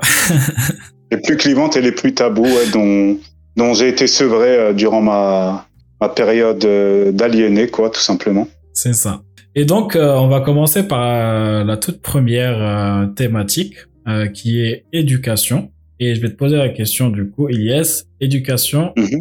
qu'est-ce que ça t'évoque de positif et de négatif dans une société musulmane? Bah, On va commencer par le positif quand même, hein. on va pas dire que des choses négatives. Bah, déjà, tout, dans un environnement musulman, voilà, ça, ou même religion en général, euh, ce qui est positif, c'est que il y a cette, y a ce pouvoir fédérateur de relier les gens, comme euh, le mot religion l'indique dans son étymologie. Voilà, donc ça c'est un aspect positif, c'est vrai, de, de, rendre les gens beaucoup plus fraternels, plus, on va dire, d'amplifier l'entraide euh, entre chaque individu euh, d'une même religion. Et quoi d'autre de positif Oui, ça peut aider à avoir un cadre aussi.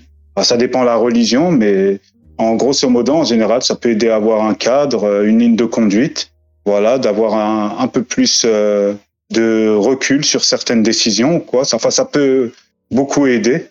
Et quoi d'autre? Voilà, euh, euh, la fraternité, mais bon, ça, je pense que je l'ai déjà évoqué. Euh, L'effet de groupe. En gros, aussi, ouais, merci. L'effet de groupe, euh, le sentiment de ne pas se sentir seul, d'avoir un cercle social.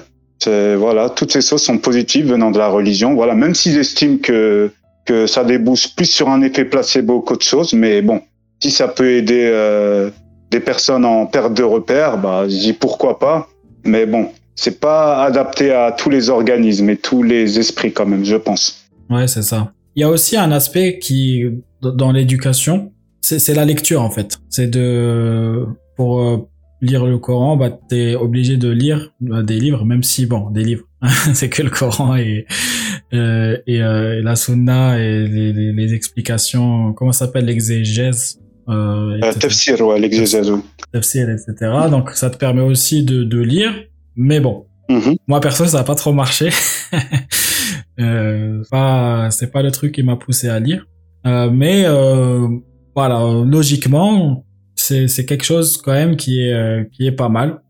c'est qu'en termes de, de lecture ça peut te pousser à, à aller vers, euh, vers ça. Quoi. Ah, c'est vrai, c'est un bon moyen d'avoir une approche beaucoup plus intellectuelle, on va dire, de, de l'idée qu'on peut se faire de la religion. Ouais. Les textes, c'est un bon point d'appui, un bon atout pour euh, peut-être euh, mieux voir l'objectif ou, la, ou le but d'une religion en, en général. C'est vrai que ça aide beaucoup et surtout, ben, ça nous aide à ben, à ne pas se faire manipuler euh, à gauche à droite euh, et au bon vouloir de certains, soit enfin entre guillemets spécialistes ou, ou, ou théologiens du Coran. Voilà, surtout que je pars du postulat que si le Coran est la parole de Dieu, de mon côté, c'est mon avis, hein, qu'on soit d'accord ou pas, ça nécessite aucune euh, aucune explication extérieure, hein, parce que là on parle quand même du créateur de l'univers, hein, qui est omniscient, omnipotent, qui est au-dessus de tout, qui est infaillible. Donc je sais pas, hein, si, si Dieu se trompe dans le Coran, c'est qu'il y a un problème déjà au départ. S'il n'est pas capable de s'adresser à toute sa création, au-delà de notre planète même, c'est voilà, c'est qu'il y a Anguille sous roche, là. Donc euh, je me suis toujours demandé pourquoi il y a des tafsirs si, si Dieu est clair et parfait, comme il le dit lui-même euh, dans pas mal de passages coraniques. Et pas qu'un seul, hein. Des tafsirs. Il y en a des, Oui, en plus, ouais. des centaines.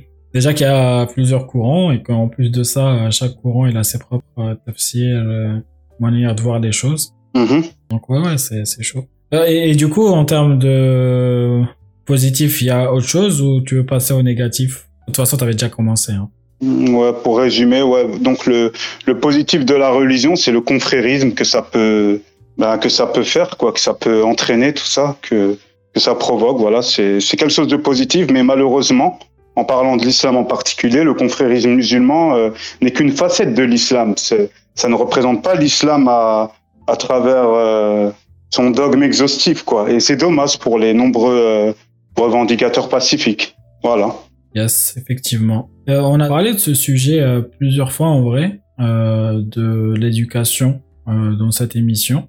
Et c'est, Mhm. toujours... ça, ça dépend en fait de là aussi où on a grandi. Parce que l'é- l'éducation aussi, ça regroupe plusieurs choses. T'as la- l'éducation bah, à la maison et aussi l'éducation en termes d'études, quoi. Que ça soit à l'école ou à l'université. Et en fait, il y a un truc qu'on a peut-être euh, jamais, euh, jamais vraiment évoqué. C'est comment euh, bah, l'islam ou l'éducation islamique, ça te bride sur certaines questions fondamentales de la science. Par exemple, récemment, j'ai parlé avec des musulmans. j'ai parlé du sujet de l'évolution. Et pourtant, c'était des gens qui, qui étaient des scientifiques, genre des pharmaciens professionnels. et, euh, et Ah oui, quand même. malgré ça, genre, ils, ils, ils- arrivaient à douter de, de ça, en fait. Que euh, nous, on a évolué euh, de, de- de- du petit euh, poisson, enfin pas, pas du poisson, mais euh, de... Oui, on va, on va caricaturer euh, et dire que c'est c'est un poisson jusqu'au jusqu'au singe et euh, du singe à l'humain, tu vois, en passant par euh, des centaines d'étapes sur euh, Mhm. réparties sur des millions d'années.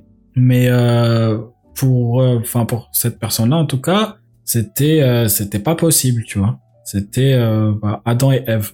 Et, et à la, fin de la discussion, c'était bah de toute façon on peut pas trop dire autrement parce que Allah l'a dit. Enfin, je veux dire, c'est comme ça dans dans l'islam.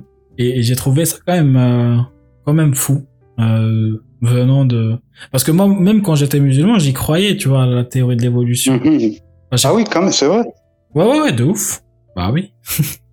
Ah, parce que de mon côté, hein, euh, c'était hors de question. On était totalement opposés. hein. Bon, tu auras compris pour quelle raison.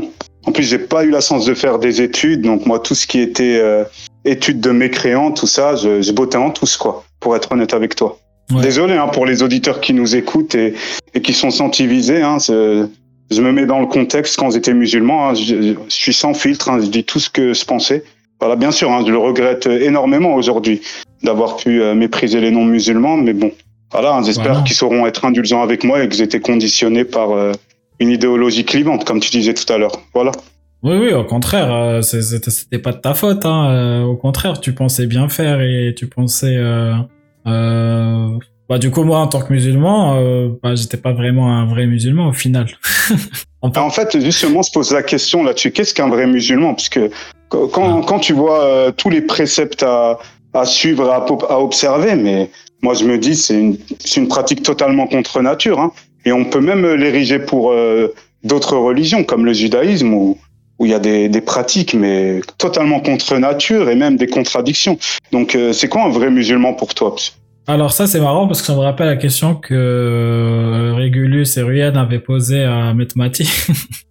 et il avait dit... Peut-être déjà, première question, qu'est-ce qu'un musulman en fait finalement? C'est- C'est c'est quoi la définition d'un Je pense- je musulman? pense que voilà, vaut mieux revenir à la base. Qu'est-ce qu'un musulman? Ben moi, je me poserais la question, euh, en ce sens, ça me paraît quand même euh, une question assez difficile pour définir que- que précisément ce que c'est un musulman. C'est comme le fait de définir qu'est-ce que c'est l'islam. Dieu n'a créé que l'islam comme religion. Et lorsqu'on se tourne dans, dans, dans les, sur les livres, enfin, tout ce qu'on peut entendre, qu'est-ce que l'is- qu'est-ce que c'est l'islam? C'est un peu tout euh, et n'importe quoi. C'est le, le, le Coran, c'est les compagnons, c'est tout et n'importe quoi. Et cette, évidemment, cette définition ne colle pas au Coran. Lorsqu'Allah dit agrée que l'islam comme religion, il est évident qu'il il ne parle pas des choses telles que les compagnons, par exemple. Il ne parle pas des choses telles que les minarets ou des choses comme ça, voilà, il ne parle pas de ça. Donc c'est, euh, il faut bien comprendre que les mots ont une importance et que si on s'en tient à la base à l'étymologie des mots, ben il faut, euh, il faut faire attention à ce qu'on dit. Donc pour répondre à ta question, euh, qu'est-ce qu'un musulman C'est une question qui est difficile. Moi par contre, je peux te répondre qu'est-ce que n'est pas un musulman. Ce qui n'est pas musulman, ben le fait, par exemple, de prendre une partie du livre de Dieu et de laisser l'autre partie, ça, ça cause un gros problème. le fait de pas faire la prière, euh, le fait de pas croire que le Coran est une parole euh, et la parole de Dieu, le, fait de, de considérer euh, que la charia c'est quelque chose d'accessoire, c'est-à-dire qu'on peut être musulman sans pour autant euh, comme l'islam de France, par exemple. L'islam de France, ce n'est pas l'islam, c'est une religion innovée. Il y a l'islam, il y a l'islam de France. Lorsqu'on fait une étude de ce que c'est l'islam comparé à l'islam de France, l'islam de France, c'est une religion, c'est une secte en fait. Euh, toutes les sectes ont des rapports, ont des connexions avec l'islam. Toutes les sectes de l'islam ont, des, des, des, rapports avec l'islam elle-même. Ils croient aux prophètes, ils font la prière, enfin tout ça, mais ils introduisent des, des, des rites, ils introduisent des pratiques qui sont euh, euh, très souvent hérétiques. Et donc l'islam de France, par exemple, c'est pas l'islam. Ceux qui pratiquent l'islam de France ne sont pas, à mes yeux, des musulmans. Juridiquement parlant, ils ne sont pas musulmans. Ils, font, ils font beaucoup de choses qui sont contraires à, à l'islam. À tous les célibataires de France, on vous a préparé du lourd. Vous dites, et là j'ai repris un commentaire de Une vérité par jour, qui est un collègue à nous. Donc, il a dit que les musulmans, vous avez affirmé que les musulmans de France, ou plutôt l'islam de France pour être précis, euh, donc n'est pas le vrai islam. Donc, on se base sur un référentiel donné pour dire que ce n'est pas le vrai islam. Donc, vous dites, on ne peut pas définir ce qui est l'islam, mais on peut définir ce qui n'est pas l'islam. En logique, ça n'a aucun sens. Donc on peut définir ce qui n'est pas une pomme sans connaître ce qui, ce qu'est une pomme. On peut définir ce qu'est un arbre sans définir ce que c'est qu'un arbre. On peut définir ce qui n'est pas humain sans définir ce qui est ce qu'est un humain. Ça n'a aucun sens. Il faut d'abord définir l'objet pour ensuite définir ce qui est son inverse. On fait pas l'inverse. On fait pas ce qui n'est pas l'objet pour ensuite définir ce qui est l'objet d'étude en question ou de connaissance en question. Donc on peut pas dire ce qui n'est pas si on peut pas affirmer ce qui est. Ça, c'est la leçon numéro un en logique, le principe d'identité. D'abord, on doit se caler, on doit se conformer, on doit avoir un consensus sur la définition claire et nette de ce qu'est un objet. Un objet de connaissance, bien sûr. Un arbre, un humain, la terre, l'univers, le ciel, même euh, quelque chose d'abstrait. On doit définir ce qu'est Dieu. Ensuite, pour parler de théologie, la première question en théologie, c'est quoi? C'est qui est Dieu. Ensuite, on peut parler de prophète, on peut parler de révélation, on peut parler des anges, on peut parler de ce qu'on... On peut pas comme ça dire que l'islam de France n'est pas l'islam, si on peut même pas définir ce qu'est l'islam. Ça n'a aucun sens. Euh, il avait dit que les Français, enfin les musulmans de France n'étaient pas des vrais musulmans, tu vois. Donc c'est comme ça qu'il définissait euh, ce que c'était un, un vrai musulman. C'est en définissant ce qui n'était pas un vrai musulman, tu vois. ah oui, là-dessus. Euh, sur quel. Euh, c'est quoi une pomme? Bah, En fait, une pomme, bah, c'est pas une poire. ah oui, quand même, ouais. C'est vrai que l'argument est poignant, là. C'est un peu ça. Et, et, ça dit, ça, ça en dit long, tu vois. C'est qu'au final, tu sais pas ce que c'est vraiment un vrai musulman. Ce que, ce que ça veut dire, enfin, ce que je veux dire par là, c'est que un, un taliban euh, est aussi un bon musulman que euh, un, je sais pas, un Algérien lambda euh, euh, au Maghreb euh, qui fait ses prières cinq fois par jour et qui a jamais touché à une mouche, tu vois Par exemple, oui. Voilà. Donc euh, on peut pas. Ça, le, le panel est tellement large que tu sais pas vraiment ce que c'est. Après, oui, bien sûr. Enfin, moi, c'est mon avis perso. Un taliban est beaucoup plus un vrai musulman qu'un couscous algérien ou marocain ou, ou français, tu vois ouais, disons qu'il se rapproche plus des textes, il est plus conforme au corpus islamique, oui. C'est ça, c'est ça.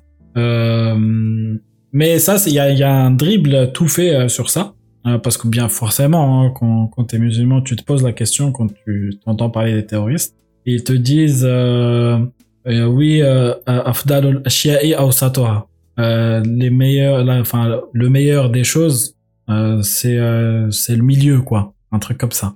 Donc en gros, il faut toujours. Ah, le juste milieu, ouais. Le juste milieu. C'est ça, non? Ah oui, ok. Bah, j'ai traduit, mhm. j'ai traduit littéralement, mais oui, c'est ça. C'est toujours rester dans le juste milieu, euh, ne pas aller dans mhm. les extrêmes et tout. Et moi, j'aimais bien cette idée. Tu vois, quand j'étais musulman, ça me rassurait pas mal. Euh, mais au final, euh, je pense que c'est juste un dribble, un gros dribble pour justement faire de la taria sur sur euh, pour pas faire d'amalgame sur euh, les musulmans lambda et les, les terroristes. Quoi. Voilà. Ouais, c'est vrai que c'est un comment on appelle ça? Un, un faire valoir qui qui les aide à se conforter ben, dans leur euh, pratique et dans celle de la majorité des des musulmans euh, qui ne causent aucun problème. Mais le problème c'est que déjà le verset il me semble qu'il est abrogé comme il est médinois. Ouais. Bien que euh, le comment le concept de euh, je sais pas comment on dit en arabe nasihat ou nasiha je sais pas bien le prononcer euh, abrogation Nasr. Un Nesr, voilà, merci, je te remercie. Déjà, j'ai jamais compris ce concept, Ouais, parce que euh, à maintes reprises dans le Coran, euh, Dieu dit euh, qu'il n'y a aucune contradiction, que le livre est parfait, qui contient aucune ambiguïté, si on se réfère au premier verset de la sourate Al-Kahf, donc la caverne, la 18e. Donc, j'avoue, je suis désolé de l'expression employée, mais je suis sur le cul quand, Ouais. quand je lis tout ça. C'est pas ce que t'en penses Non, non, c'est c'est sûr que pff, moi, j'y prête même pas vraiment attention à ces trucs-là. Pour moi, c'est écrit. Mhm. C'est écrit, c'est écrit. Hein. N'essaie pas de me dire euh, abroger, abroger, parce que dans ce cas-là, tu peux tout, tout euh, comme tu tu t'as dit tout à l'heure, en fait, euh, choisir ta propre euh, interprétation, un peu comme au McDo, euh, et, euh, et faire ta propre religion, euh, celle qui te correspond le mieux et et qui va t'aider sur, enfin, dans certaines situations pour euh, pour justifier tel acte, telle telle fa- façon de voir les choses, etc. Que ça soit euh, une façon de voir les choses complètement couscous ou complètement euh, extrême. Voilà. Ouais, voilà, dans les deux cas. Et là, c'est valable. Enfin, plus pour le côté négatif, malheureusement, mais Perso, je trouve ça dangereux. Ouais. euh, raison pour laquelle, bah, comment j'encourage les musulmans vraiment de réfléchir sérieusement à une réforme. Parce qu'à mon humble avis, et j'espère que ça se concrétisera, ben, que c'est le seul salut pour euh, l'islam de se sauver, quoi, de pacifier vraiment l'islam. Parce que adopter un comportement philanthropique, c'est très bien de la part euh, euh, de ceux qui se disent musulmans, mais le réformer, je trouve, c'est mieux parce qu'ils enverraient un message fort à l'humanité euh, qu'ils euh, sont vraiment déterminés à changer l'islam euh, et, et tous ces aspects négatifs avec fermeté, quoi. Là, vraiment, il lancerait un message fort au monde si il réformait le Coran et les hadiths. Voilà. Ouais, ouais, mais Ça serait pour la symbolique, ouais.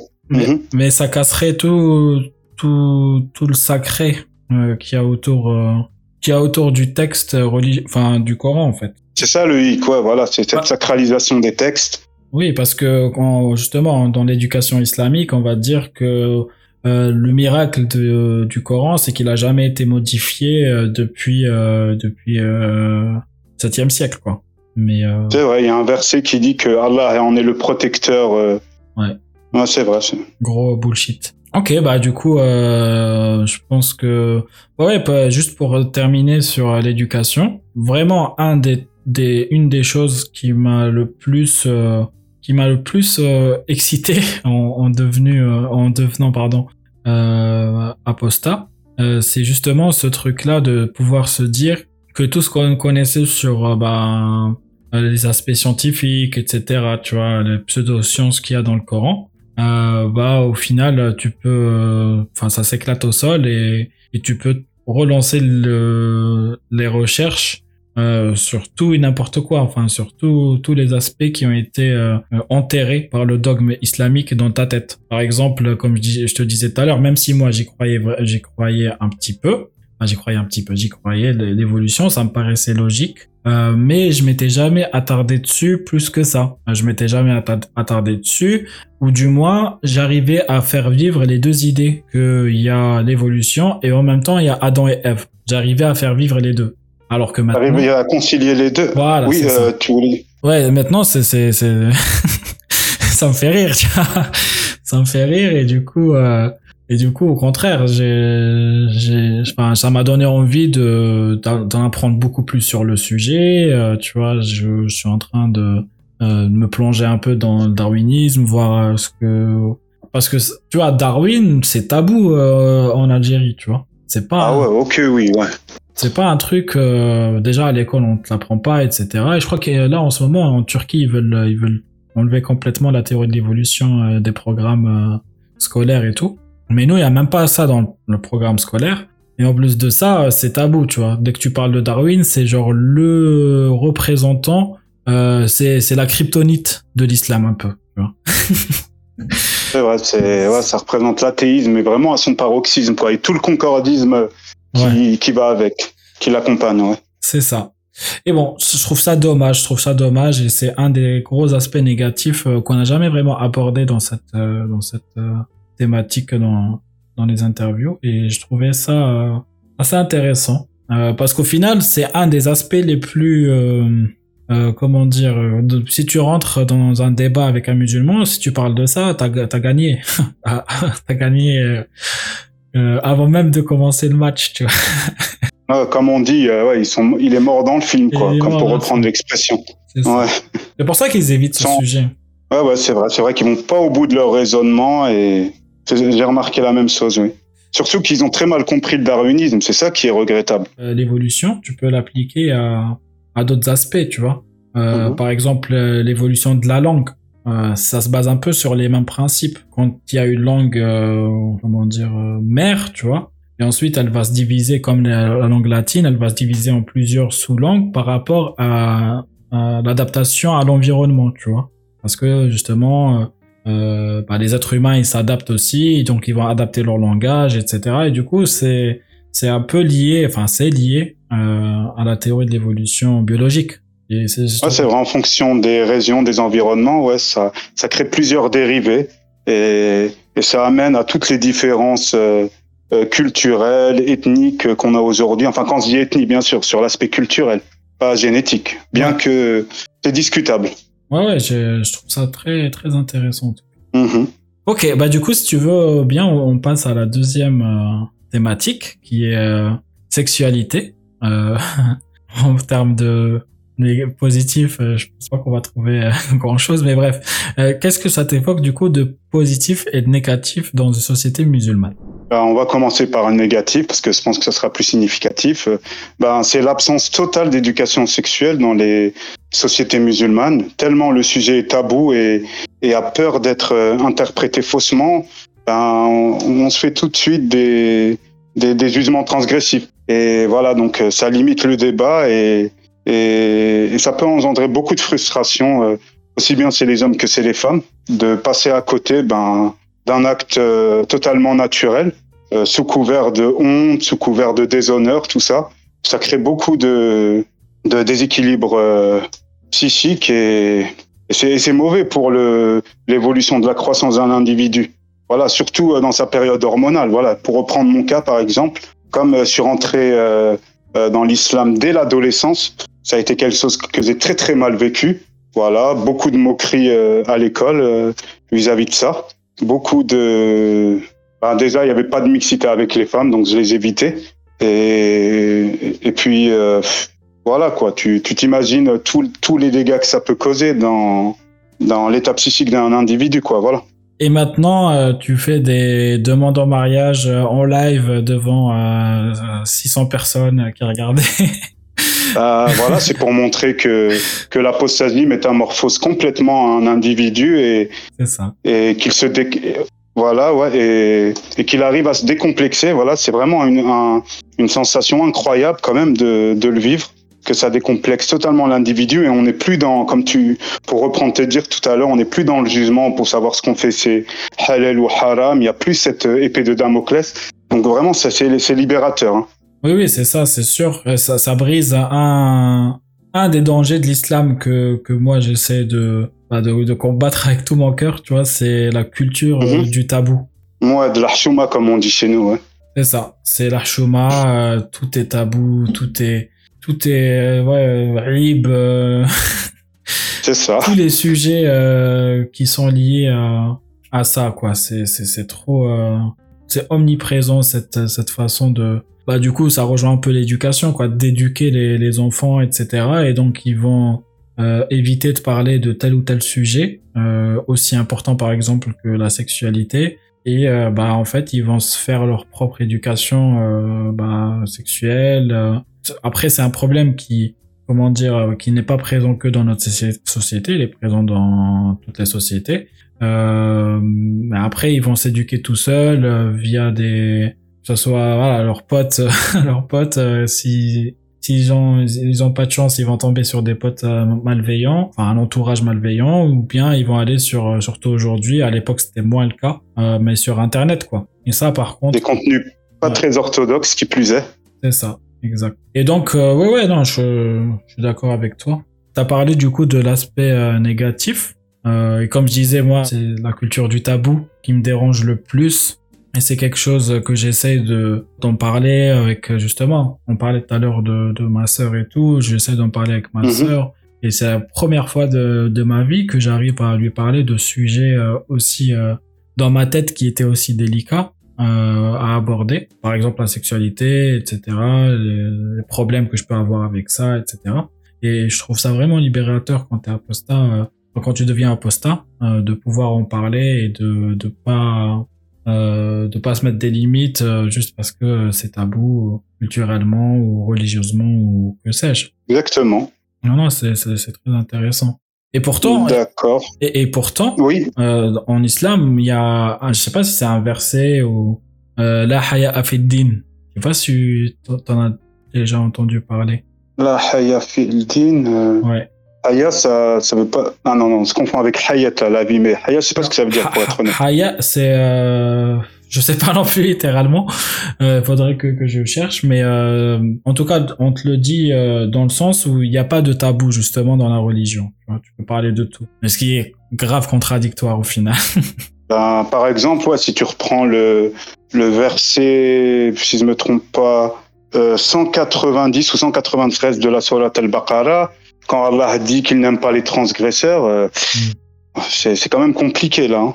ouais, c'est ça. Au 12e verset de la 49e sourate, où il interdit aux musulmans de conjecturer, par exemple, euh, voilà, je sais pas comment l'aborder, hein, si, si je dois prendre en même temps les trois préceptes à suivre. De toute façon, euh, ça, Voilà. ça te mindfuck tellement que tu sais plus quoi comprendre. euh, tu vois. sur quel pied danser, ouais. Et puis voilà, ben ça crée de la, euh, comme tu disais tout à l'heure vis-à-vis des, des savants, enfin des musulmans qui qui savent plus euh, euh, naviguer entre la science et, les enseignements du Coran, enfin les théories euh, d'Allah, mm. et qui, sont dans une dissonance en fait. Quoi. Ça les plonge vraiment dans une dissonance cognitive où même eux euh, ne savent plus discerner le vrai du faux. Il y a un autre aspect aussi par rapport à la sexualité. Euh, mhm. bah, c'est l'homosexualité qui est très qui est très tabou dans notre société parce que c'est haram bien que d'après ce que j'ai vu après je sais pas c'est peut-être ma compréhension des choses mais le Coran ne condamne euh, pas vraiment euh, l'homosexualité il raconte juste euh, une histoire celle de Sodome et Gomorre et prophète Lot mais au final c'est pas vraiment prescrit, c'est plus dans les hadiths, je crois. Hum, Tu me dis si je me trompe. Mais en tout cas, ouais, c'est pas quelque chose qui est qui est haram, mais même même ça, euh, bah ça a créé euh, bah, cette impression que c'est l'un des pires euh, péchés euh, en islam, ou que ça fait vibrer euh, le trône d'Allah, tu vois. Ah, j'ai entendu celle-là ouais. C'est ça. Et, et, et donc, là où je veux en venir, c'est que bah, comme ça crée un tabou, donc ça crée plein de dérives. C'est un sujet dont j'ai déjà parlé dans cette, dans cette chaîne. Euh, et tu me dis aussi ce que, ce que t'en penses, mais euh, c'est par rapport, par exemple, euh, au viol, tu vois. Euh, je, suis cru, hein, je, je parle direct. Euh, au viol de, de- d'enfants euh, dans le quartier par des copains, etc. ou des gens malveillants, un entourage malveillant. Et en fait, comme c'est tabou, et je crois que c'était un des épisodes avec... c'était pas Momo Apostat Islam non t'en avais parlé? Euh, oui, oui, j'ai parlé de mon, lui mon histoire euh, chez Momo, effectivement. Euh, mais aussi dans un des, des épisodes sur Une vérité par jour. Ah Mhm. oui, de Emilko, c'est ça, le Tunisien. Il avait dit que le concept d'homosexualité est, est, est bizarre au Maghreb. Ah, là, c'est là, c'est un long sujet. Parce que vraiment, c'est un, c'est-à-dire quand, quand on, quand on découvre un peu le monde et qu'on sort un peu de, de la Tunisie, on se rend compte que, que c'est pas la même chose. Je sais pas comment ça se passe en, en Algérie ou dans les autres pays du Maghreb. Mais en Tunisie, par exemple, il y a deux catégories. Il y a les hommes et les autres. C'est-à-dire, il y a, Et Il y a- les autres, c'est marrant ça. C'est vrai, hein. il y a ceux qui baisent et tous ceux qui sont baisés, en fait. C'est-à-dire même, en, ils conçoivent pas la même, même la notion d'homosexualité, ils la conçoivent pas comme nous. En Tunisie, par exemple, si c'est toi qui, euh, en gros, qui baisse, tu vois, t'es pas considéré comme pas homosexuel, tu vois. Mm. Donc ça, c'est, je sais pas d'où est-ce que c'est venu. euh, C'est le patriarcat quand ça devient euh, trop concentré, ça crée ce genre de, ce genre de d'anomalie ou c'est la même chose en Algérie? C'est exactement la même chose, bien sûr. Là-bas, l'homosexualité, euh, je sais pas moi, c'est, c'est le pire truc, tu vois. C'est le pire truc et, et, et ce depuis depuis que que que t'es tout petit, tu vois. Euh, genre c'est. Non, mais cette spécificité-là, cette spécificité-là qui fait que euh, du moment Oui. que c'est toi qui vas naître, Oui, c'est ça. c'est pas, pas considéré Oui. comme homosexuel. Donc, donc déjà, tu vois, la dissonance cognitive. Donc déjà, l'homophobie, euh, c'est un truc normal, euh, mais genre un truc euh, au contraire encouragé. Et d'un autre côté, bah, il y a plein de mecs qui sont fiers, par exemple, d'avoir, euh, tu vois, euh, baisé, comme tu dis, Ouais, euh, qui, qui soient des que hommes soit ou des, des, mecs, femmes. En fait. que ce soit des, des femmes, que ce soit des animaux. euh. oui, voilà, c'est- quand même dingue. T'as- juste à voir euh, le vo- vocabulaire, tu vois. Il y a, y a que ça. Le monique, euh, il est partout, tu vois. Ouais, d'ailleurs- une fois, j'ai j'ai fait subir un choc idéologique à un gars. Je lui ai montré, tu vois, dans les sources internet et tout. Lui, il couche avec des hommes et c'est lui qui pénètre. Je lui ai montré que, en fait, c'est, il était homosexuel. Le gars, il a déprimé comme pas possible. ça, ça l'a détruit, quoi. C'est un, c'est un truc de dingue. Lui, c'est Ouais, dingue. hein. À part cette, à part cette histoire, c'est un système. Mais, mais ça, on peut retrouver ça même dans, même en, Euro- même en Europe ou aux États-Unis. Et ça, c'est surtout le patriarcat qui fait ça. hein. C'est le fait que les hommes, ils sont encouragés à coucher le plus que possible, et les femmes, elles sont encouragées à tout le contraire. Sinon, c'est une comment voilà, mais comment comment tu peux coucher avec le plus que possible si les, si les femmes à côté n'ont pas le droit? Enfin, tu vois, c'est un système qui te met forcément en engrenage en fait. Celui qui qui, baise euh, n'est pas homosexuel, mais celui qui se fait baiser est homosexuel. Tu vois ce que je veux dire? Ah oui. En gros, faut pas si je comprends bien, faut pas que l'individu se laisse intimider sexuellement par l'autre pour, euh, C'est ça. pour ne pas être considéré comme homosexuel, quoi, voilà. C'est ça. Sachant que celui qui le fait, bah en fait, euh, euh, lui, par contre, il s'en sort euh, indemne. Au contraire, c'est même une fierté, tu vois. Euh, et donc, Ouais, je vois, ouais. c'est ça. Et- Mhm. et, et donc, ça crée, euh, bah, ce, ça crée, bah, du coup, c'est chez les, les gosses, bah, cette sensation que ils sont homosexuels s'ils se font, s'ils se font euh, violer. Euh, et donc, ils vont pas en parler. Moi, en tout cas, c'est ce que j'ai vécu. Euh, donc, ils vont pas en parler à leurs proches, etc. Ils vont subir le truc. Tout ça, ça, ça vient du fait que l'homosexualité soit tabou, tu vois. Parce que c'est haram alors que pas vraiment haram, tu vois. C'est discutable, on va dire. Donc tu vois à quel point ça peut aller loin, ça peut détruire vraiment des vies, cette culture du tabou autour de la sexualité. Je sais pas ce que t'en penses et en France comment c'est vécu ça par exemple? Ben, déjà, pour commencer, moi aussi, j'étais persuadé que euh, l'épisode du peuple de Lot était la seule référence coranique euh, vis-à-vis du sujet. Voilà, donc voilà. Merci le plagiat sur la Bible au passage. Mais ap- après, après des recherches, j'ai constaté qu'il y avait sept versets qui, qui justement condamnaient euh, cet acte. Voilà, donc considéré comme une abomination. Et c'est ça qui m'a surpris, parce qu'on me dit que non, c'est, comment, c'était Sodome et Gomorre qui étaient concernés, donc ça concerne pas tous les homosexuels, mais j'ai été euh, surpris d'apprendre que non, en fait, l'homosexuel, dans d'autres passages du Coran, euh, ben, elle est interdite, hein, elle est, elle est condamnable. Hein. Donc, euh, ce qui m'étonne pas des agissements de, de certains musulmans, enfin des plus rigoristes aux plus modérés, on va dire. Et, et donc, pour la conception de l'homosexualité en France, ben, c'est vrai que la France, elle a aussi une, une, euh, une histoire avec, voilà, compte tenu de son héritage euh, judéo-chrétien. Et ouais, c'est vrai que longtemps en France aussi, ça a été très très mal vu. Ça a été même à un moment de l'histoire tabou, mais j'ai l'impression que dans les sociétés euh, euh, d'arrière-plan chrétiennes, il y a beaucoup, il y a une meilleure avancée sur le sujet que euh, que dans les sociétés musulmanes. Voilà, d'une part parce que la, laïcité, la laïcité a été instaurée en Occident, et, et d'autre part, ben c'est comment c'est c'est plus démocratique. On arrive à plus libérer la parole euh, euh, des, des homosexuels, des euh, des transsexuels, de toute euh, orientation sexuelle.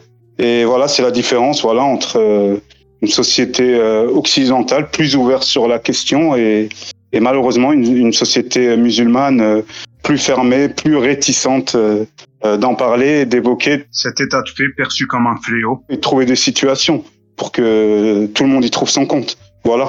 Ce qui joue aussi en France, enfin dans les sociétés occidentales, c'est que c'est criminalisé aussi l'homophobie. Oui, oui, c'est récemment, c'est plutôt récent, hein, je pense depuis une vingtaine ou une trentaine d'années, si ma mémoire est bonne.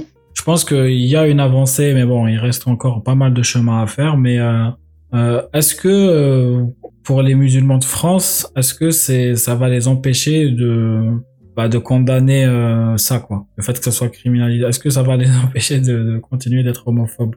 Sans dire que tous les musulmans sont homophobes, mais si t'es musulman, tu t'es obligé d'être homophobe parce que parce que voilà, c'est comme tu l'as dit déjà. Il y a, moi, je savais pas qu'il y avait des versets qui l'a condamné directement dans le Coran. Euh, ouais, mais moi, j'étais surpris de l'apprendre. Hein, ouais.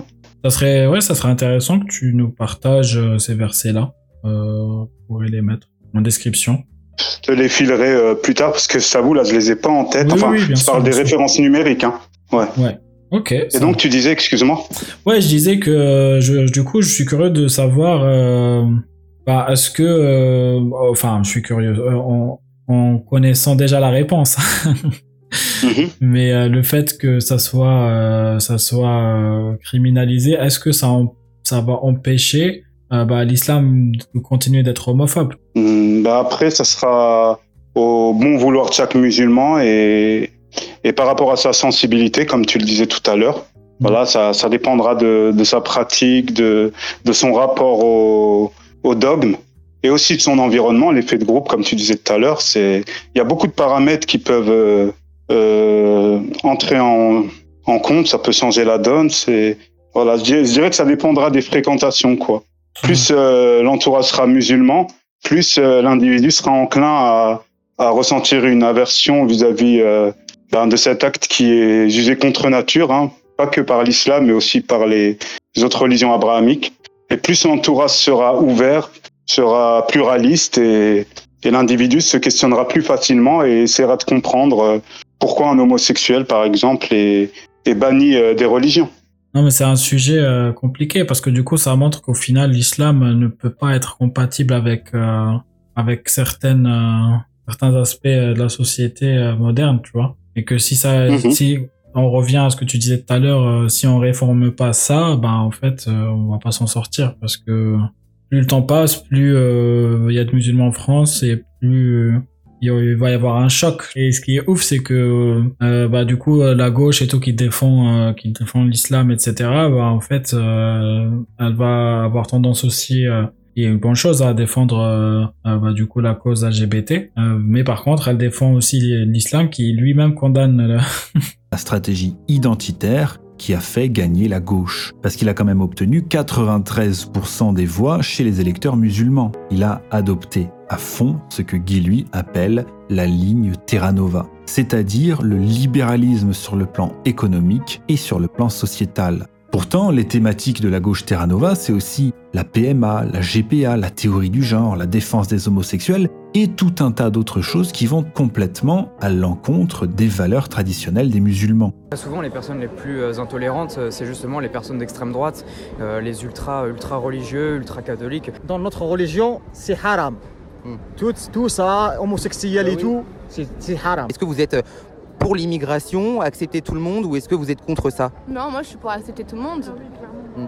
Pareil. hein. Que ce soit musulman, catholique ou Ah oui, oui, tout ça et tout euh, Ah oui, oui, vraiment. c'est un être humain. hein. Le Coran, c'est haram. C'est haram, tu changes. Voilà, on, en revient au paradoxe, tout à, tout à fait. Ouais. Du coup, ouais, c'est Bah écoute, ça hein, si ça peut les réveiller. ouais. Euh, oui, pardon. Non, j'allais dire à suivre, à faire à suivre.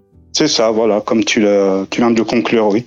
Et, et c'est à nous aussi de voilà de, de faire connaître euh, ce- cette problématique parce que c'est pas c'est pas assez connu, pas assez connu. C'est vrai, c'est vrai. On verra bien, mais bon, c'est vrai que c'est c'est mal parti quand même pour le coup, mais j'espère que chaque individu se posera la question, quel que soit son camp, et sa propre réflexion, voilà.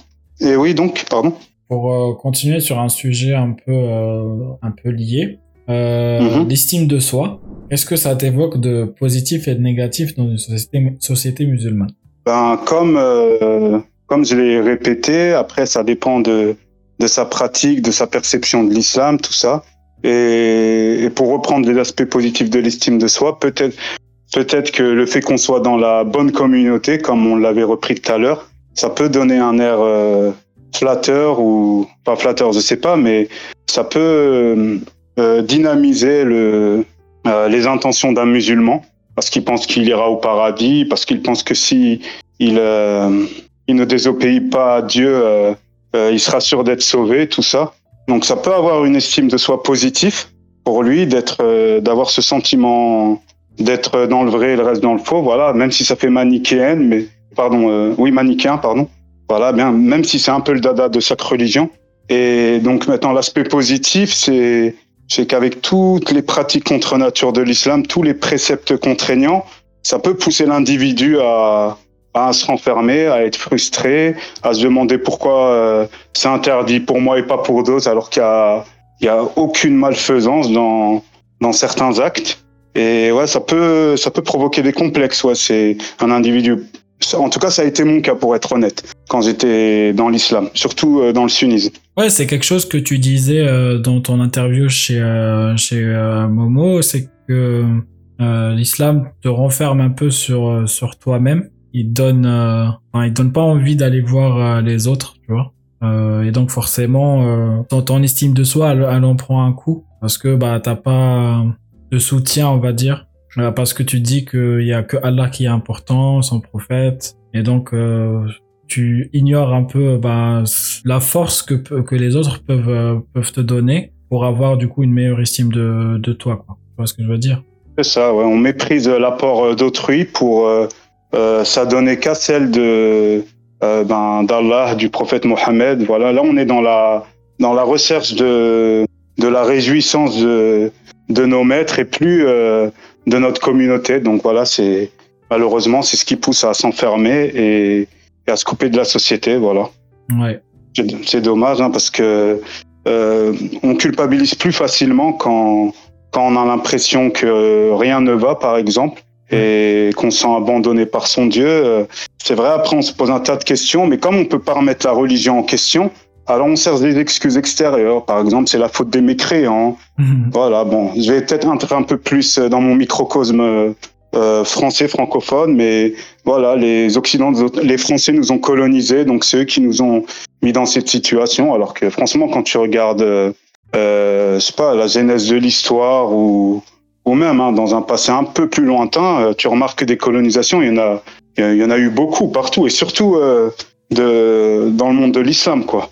L'islam sans les colonisations, euh, il serait resté en Arabie euh, Saoudite. et c'est tout. Hein. Euh, le, le truc s'est propagé partout dans le monde, de, de l'Asie jusqu'à l'Europe. C'est pas c'est pas grâce à des échanges commerciaux comme ils essaient de nous le dire. Hein. une révélation divine aux quatre coins de la planète, hein, ce qui aurait été plus simple hein, pour euh, Allah s'il est omnipotent. C'est ça. On se pose la question. Hein.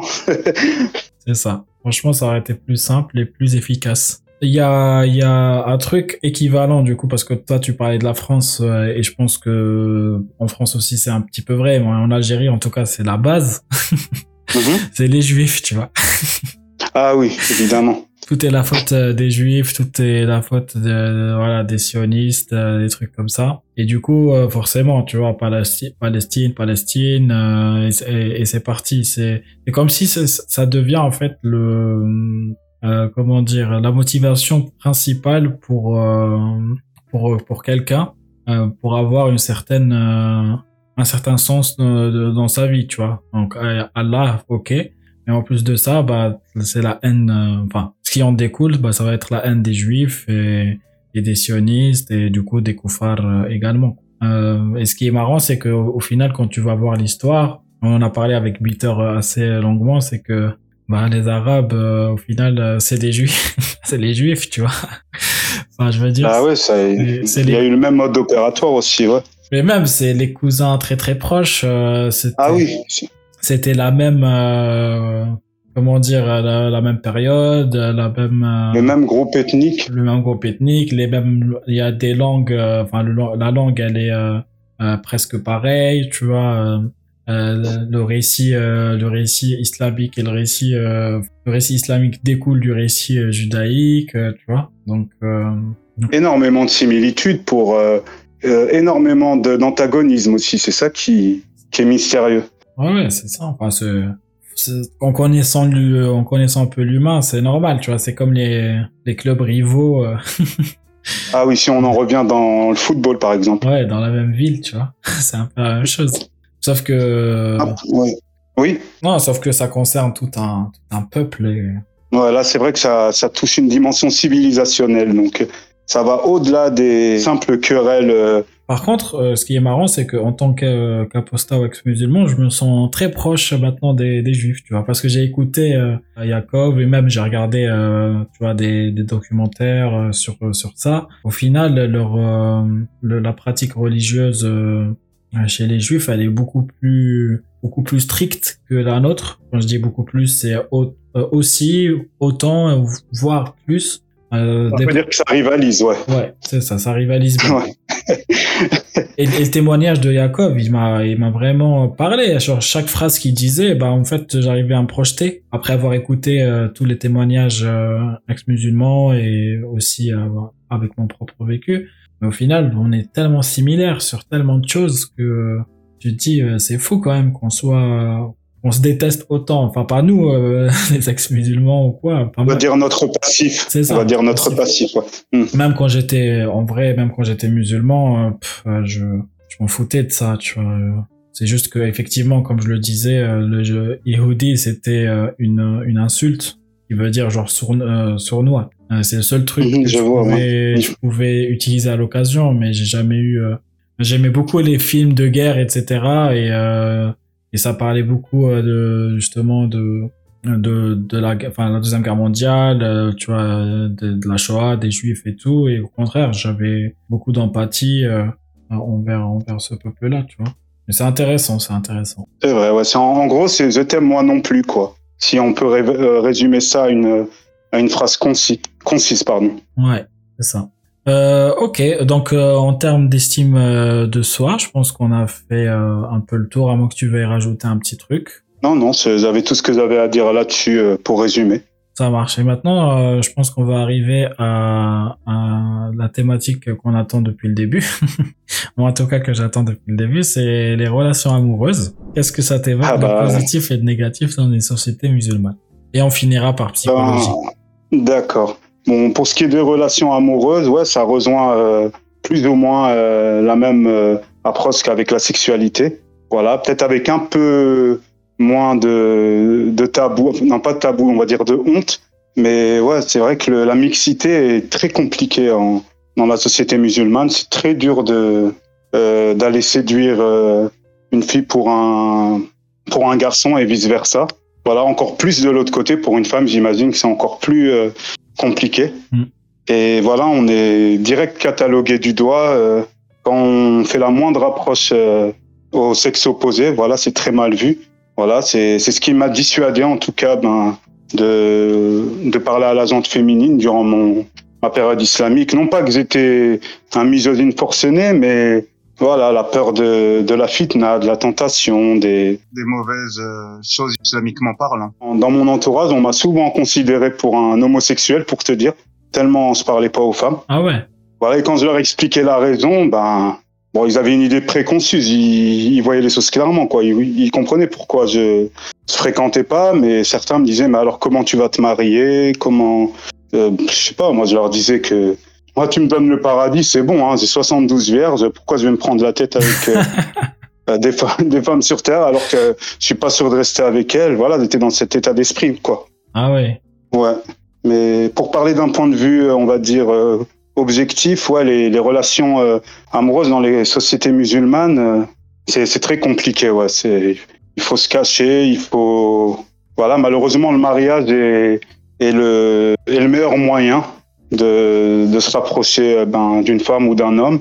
Et, c'est dommage parce que se marier sans connaître la personne, c'est, c'est, c'est, ça commence, on peut dire que ça peut déboucher sur un échec et ça peut provoquer des, des problèmes ben, insoupçonnés quoi par la suite et, et ça peut nourrir beaucoup de regrets surtout si on a fait des enfants Voilà, donc euh, moi je pense que c'est beaucoup mieux de connaître la personne avant de s'engager euh, pour la vie, comme on dit. Et, et je trouve que ouais, c'est mieux d'expertiser euh, euh, les relations plutôt que plutôt que de trouver une, plutôt que d'aller vers la facilité et, le regretter derrière, quoi, pour être complet. Voilà. Je suis d'accord avec tout ce que tu dis. hein.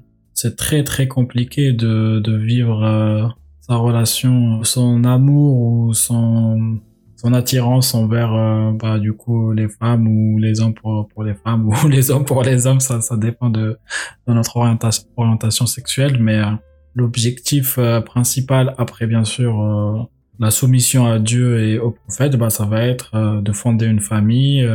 de procréer, voilà quoi, et donc de se marier, etc.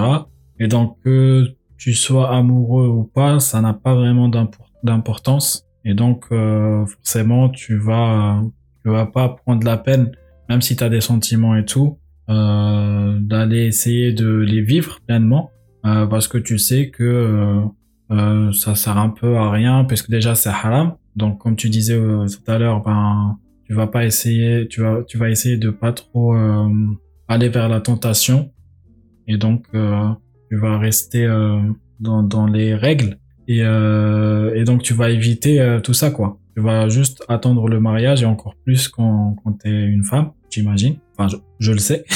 et voilà, c'est très compliqué. C'est pareil, c'est un autre sujet. Euh, c'est un autre sujet très tabou. Après moi perso, c'est pas trop mon cas. Moi j'arrivais à quand même euh, me faire ma petite vie, euh, avoir mes mes petites copines, etc. Tu vois. Ou ça en Algérie En Algérie, oui, bien sûr. Ah ouais et, t- et comment tu. Et, et je veux dire par là, euh, t'as pas eu des remarques ou des choses là-dessus? Il n'y a pas des personnes qui ont, qui ont suspecté euh, des choses, euh, qui, sont, qui ont insinué quoi que ce soit vis-à-vis de tes relations, tout ça, non? Comment a été perçu leur regard? S'ils le savaient, bien sûr. Parce que mes relations, c'est resté très euh, cordial, tu vois. Il y avait pas grand chose non plus. C'était soit on, à l'école, par exemple au collège et tout, tu vas la voir euh, vite fait lui parler entre euh, entre midi et deux ou euh, à la récré. Et ensuite, euh, c'était le début de MSN et tout, tu vas lui parler par par message, mais ça s'arrête là, tu vois. Et ensuite, quand j'étais un peu plus grand. euh, bah, par exemple, on allait euh, à la plage ensemble, à la piscine et tout, mais ça restait pas de bisous ni rien du tout, quoi. Ça restait euh, très cordial aussi. Limite, on se tenait la main, max, tu vois. Euh, et du coup, forcément, quand tu fais euh, des actions comme ça, bah tu vas le faire euh, en cachette de- des autres. Donc tu, le fais soit tout seul, soit avec tes potes. Au final, tu vas pas trop avoir de euh, de retour des gens.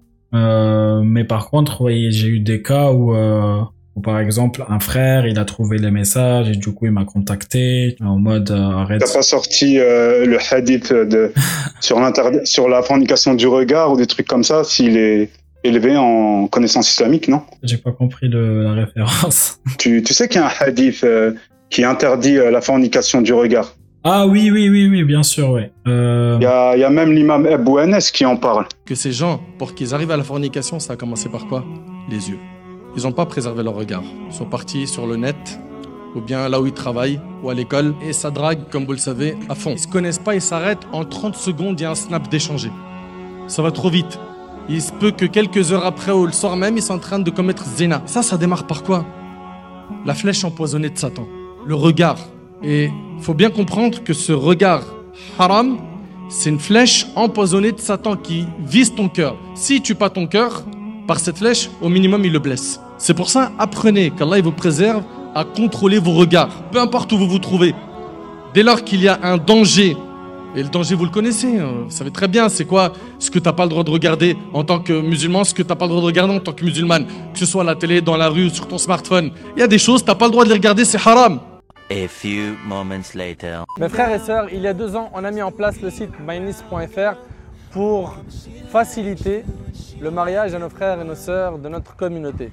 La plateforme est ouverte, c'est un- une cause supplémentaire qui euh, vous offrira un large choix de par la multitude de gens qui sont inscrits. Si tu l'as déjà entendu. Oui, en gros, si tu regardes euh, une fois, deux fois, trois fois, des trucs comme ça, non? C'est ça, voilà, t'as tout compris, ouais. Le premier regard est gratuit, le second est payant. Euh, On te l'a pas ressorti celle-là, non? Pas vraiment, pas directement à moi, je sais. En fait, ce qu'il faut savoir euh, en Algérie, en tout cas à Alger, Mhm. hein, je parle à Alger parce que c'est la capitale, tu vois, les... on les appelle Ikhwa. bah, les frères, Ah oui, euh, les frères, les donc, avec ouais. la barbe et tout qui viennent te, te faire chier avec ce genre de, de trucs. Euh, bah en fait euh, ils étaient un peu méprisés en fait. Euh, enfin pas méprisés mais dans le sens où euh, on les évitait. Quand on était jeunes on on, a, on voulait pas trop euh, leur parler etc même s'ils étaient très gentils ils pouvaient être très gentils etc On- ce qu'on leur disait c'est euh, entre nous c'est euh, il va venir faire sa fête-toi donc on se barre tu vois. On va pas trop lui parler effectivement tu vois il pouvait venir il nous, il nous parlait de ça euh, nous parlait de d'éviter de de fréquenter des, des filles etc mais là où ça se passait le plus, c'était bah, euh, les vendredis à la mosquée. Bah, les imams, en fait, ils prêchaient, quoi. Ils parlaient de ça tout le temps. Ils disaient euh, euh, les filles sont de plus en plus, euh, comment dire, elles s'habillent d'une manière de plus en plus vulgaire, etc. Et on va avoir euh, la'nat Allah, la punition de Dieu. Surtout le jour de quand il y avait la le séisme en 2003, bah il y a eu une grosse vague de de hijab à cause de ça parce qu'il disait que c'était euh, une punition divine et qu'il fallait euh, que les femmes se voilent, etc. Tu vois. Ah, moi, je pensais que c'était plutôt associé au, à la décennie noire en Algérie, par exemple, non? Oui, aussi, aussi, c'était, les- Ah, aussi, ça a joué. c'était le début. Mais tu vois, entre la décennie noire et euh, enfin, le séisme, il y a eu quand même euh, une génération euh, qui n'avait, enfin ma génération à moi en tout cas, ou celle juste avant moi, euh, elle n'avait Mhm. pas connu euh, euh, la décennie noire de plein fouet, tu vois, parce que c'était plus dans les la première euh, partie euh, des années 90 où c'était hardcore et ensuite euh, c'était de moins en moins, euh, surtout en 98 et tout, avec l'arrivée de Bouteflika et tout, ça va, ça allait, ça, ça allait un peu mieux, on va dire, même s'il y avait toujours des attentats et tout. La, génération était moins consciente de cette problématique-là, même si c'était omniprésent, et du coup, elle, restait ouverte d'esprit, du coup, il y avait pas, y avait pas vraiment le voile comme on pouvait l'imaginer après une décennie pareille, tu vois. Par contre, après le, le séisme, bah là, c'était un truc de ouf. Et vraiment, euh, euh, 70%, 80% des, des, des, des femmes euh, devenaient voilées. Ça venait justement des prêches, euh, des prêches à la mosquée. Lié à ce, ce concordisme, donc des, euh, de l'inondation de Boumerdès ou le tremblement de terre, je sais plus. Tremblement de terre, tsunami, ouais. ça, Tremblement de terre, ouais. ça. Il y en avait une en 2001, si je, je m'en rappelle bien. Ouais, ça, c'était l'inondation, ça. Ouais. À l'inondation, merci. Et l'autre, oui, oui, en 2003, voilà, merci. C'est ça. Non, non, c'est euh, c'est c'est compliqué. Ouais, les les relations euh, amoureuses euh, euh, restent euh, très euh, comment dire cordiales, on va dire, dans les règles, dans les règles du jeu. Après, quand je suis venu en France, voilà, c'était une autre histoire. Mais en tout cas, en Algérie, c'était non, c'était euh, tu pouvais avoir une copine, etc. Mais euh, c'était limité en termes de ce que tu pouvais faire. Par exemple, sortir le soir et tout. Si on le faisait quand même, mais pendant le Ramadan. Parce qu'en Algérie, je sais pas si tu le sais, mais pendant le Ramadan, c'est là où il y a le, plus de soirées, de concerts et tout. Euh, et donc, on pouvait euh, sortir euh, le soir euh, assez facilement euh, pour aller à des concerts et tout. On attendait le Ramadan avec impatience. Ah ouais, ça, ça participait à tout, à tout ce folklore, en, en gros, si je comprends bien. Oui, oui, moi, moi, j'étais à fond. ouais, j'étais à fond sur Ah oui. sur la musique, les concerts et tout. euh, euh, J'y allais euh, dès que je pouvais, quoi. Ouais, j'ai souvent entendu des échos positifs sur le ramadan en Algérie que j'ai jamais vécu, mais Ouais. bon, on m'a dit que c'était une période quand même conviviale, malgré les contraintes que ça représentait. Oui, oui, c'est ça. Surtout à, à mon époque, quand j'étais ado, franchement, c'était, c'était trop bien. C'était trop bien. Il y avait des, des événements, en fait, il y avait genre des, des khaïmas. Euh, des- Ah oui, Khaïma, oui, comme dans le hadith, euh, avec les hurriyat, tout ça. Enfin, on en reviendra après. c'est ça. C'est. Il y avait des khaïmas, il y avait des concerts, euh, tu vois, tu pouvais prendre ta chicha, te poser avec ta copine et tout, avec tes, tes potes et tout. Et, et franchement, on passait des, des, des soirées de fou. Des soirées de fou. Et c'était trop bien. Ah, ça devait être cool, mais euh, comment Je me demande comment un Ikhwa, justement, euh, enfin, comment les Ikhwa, pardon, euh, t'as pas lancé le hadith de Tirmidhi, ou, enfin, que tu dois connaître, euh, celui qui prend, celui qui fréquente le sexe opposé, le, le diable lui tient la chandelle. Bon, je le dis pas, je le formule pas correctement, mais c'est à peu près ça. oui, oui, je En vois. gros, ouais. Oui, oui, Sha- Shaitan binatkum. C'est comme ça qu'on C'est ça, voilà. On te le traduit. ouais. On te le traduit comme ça. euh, C'est surtout les, les darons et tout qui te disent ça. Euh, Ah, d'accord, en- étonnant. En fait, ça dépend. Vraiment, ça dépend de ton milieu et tout. Moi, encore une fois, tu vois, j'étais à Alger. Euh, moi, ma famille euh, était euh, assez ouverte d'esprit. Donc, euh, moi, j'ai j'ai eu, tu vois, beaucoup de chance par rapport à ça. Euh, J'avais des, tu vois, des potes qui étaient assez, assez cool, assez sympas. Ils n'étaient pas non plus, euh, tu vois, c'était des couscous euh, comme moi, tu vois. et C'était, ils étaient pas trop dans le truc euh, comme, comme d'autres camarades de classe, par exemple, pouvaient l'être. Euh, Ça dépendait des profils, ouais, ça. apparemment. Ça, dépendait vraiment beaucoup, beaucoup des profils. Nous, un peu, on était Mhm. la jeunesse, la jeunesse dorée euh, d'Alger. c'est ça. Non, mais, euh, mais du coup, là où ça devenait compliqué, par contre, c'était bah, à certains endroits, bien sûr, c'était avec euh, ta copine et que la nuit tombe et tout, bah, c'est compliqué, tu vois. Tu vas te faire euh, harceler. euh, tu vois, au lycée, on se faisait harceler, on se faisait agresser. Donc, euh, comme je l'ai raconté chez Momo, j'ai dû faire des pactes avec des mecs, tu vois, des, des, mecs un peu virulents de cité pour, pour que, que je sois protégé. Ah ouais, c'est un peu comme dans le monde carcéral, quoi. Sans ça. vouloir pousser la comparaison. Ah oui. Ouais, ouais, non, mais c'est comme un peu dans les, dans les films. Enfin, enfin, je sais même pas s'il y a des films un peu comme ça, mais oui, euh, parce que mon lycée, c'était dans un quartier assez chaud. Et euh, pour éviter de se faire harceler, parce qu'il y avait toute la racaille là qui venait, qui n'était pas en cours, euh, qui venait, qui c'était le début des téléphones, donc ils pouvaient t'agresser pour euh, pour un téléphone ou pour si t'es avec une meuf, bah, pour te faire chier, tu vois, pour rigoler euh, principalement en vrai. Parce que le mec, tu, peux, tu, tu le tapes, euh, il fait il fait 20 kilos. euh. mais mais il pouvait porter des armes blanches et tout, donc euh, il, fa- il fallait faire attention. Mais euh, moi perso, globalement, j'ai pas eu de soucis quoi. Après moi, je suis grand et tout, donc euh, on va pas trop. Enfin, Casser les. Ouais, voilà. c'est ça, on va avoir moins tendance à venir me faire chier, tu vois. Mais après, j'ai connu des potes qui, qui ont vraiment galéré. Euh. Et, et aussi, il y avait un spot où on allait souvent, c'était la piscine, qui s'appelle Aquaforland. Ça, c'était Ah c'était comme les États-Unis. Il y, a- il y avait même un documentaire M6 euh, sur ça. euh. C'était un documentaire assez cool. Euh, enfin, assez cool. un documentaire assez représentatif de ce qui se passait à Alger dans les années 2000, euh, 2010, tu vois où justement la jeunesse se libérait parce que euh, le terrorisme était loin derrière et du coup il y avait des piscines, des plages de plus en plus mixtes, etc. Et du coup euh, dans le document... Ah ouais, on entrait vraiment dans la libéralisation des mœurs progressivement, quoi. ouais, c'est ça ouais, c'est ça, c'est ça. Ah ok. Et moi j'ai vécu euh, ça, tu vois, j'ai vécu ça, surtout quand j'étais au lycée, ensuite un peu à la fac, avant de venir en France, euh, c'était c'était c'était carrément ça. Euh, ça veut pas dire qu'il y avait pas euh, l'influence islamique et le hijab et tout. Euh, mais tu pouvais avoir ta propre vie euh, si tu te cachais dans la voiture, euh, tu vois, avec des meufs. Et c'est pas tu te caches euh, pour faire des trucs, juste euh, tu te caches en mode euh, juste tu, tu te déplaces euh, dans ta voiture et tu prends pas trop euh, les transports en commun, tu marches pas trop dans la rue euh, à, à pied euh, avec tes, tes potes et tout. Bah tu peux t'en sortir, tu peux vivre euh, pas mal. Après voilà, il faut avoir les aussi les moyens de de pouvoir avoir une voiture, etc. Enfin la, vo- la voiture de tes parents bien sûr, c'est pas la tienne. Et, et le tout sans se, sou- sans se soucier de ce que pensait Khuna au ciel, c'est ça? Euh, bah, en fait, si. Cette menace divine. Euh, si, mais c'était très. euh, On savait que ce qu'on faisait n'était pas non plus. Voilà. conforme au, ouais, c'était aux règles islamiques. Ouais. Parce qu'au final, en Algérie, vraiment, l'is- l'islam, il est. En tout cas, à mon époque, euh, maintenant, je sais plus, tu vois, ça fait dix ans que je suis parti, donc euh, je sais pas trop euh, comment ça se passe, mais, euh, mais il était pas. C'était pas rigoriste, tu vois, c'était assez chill.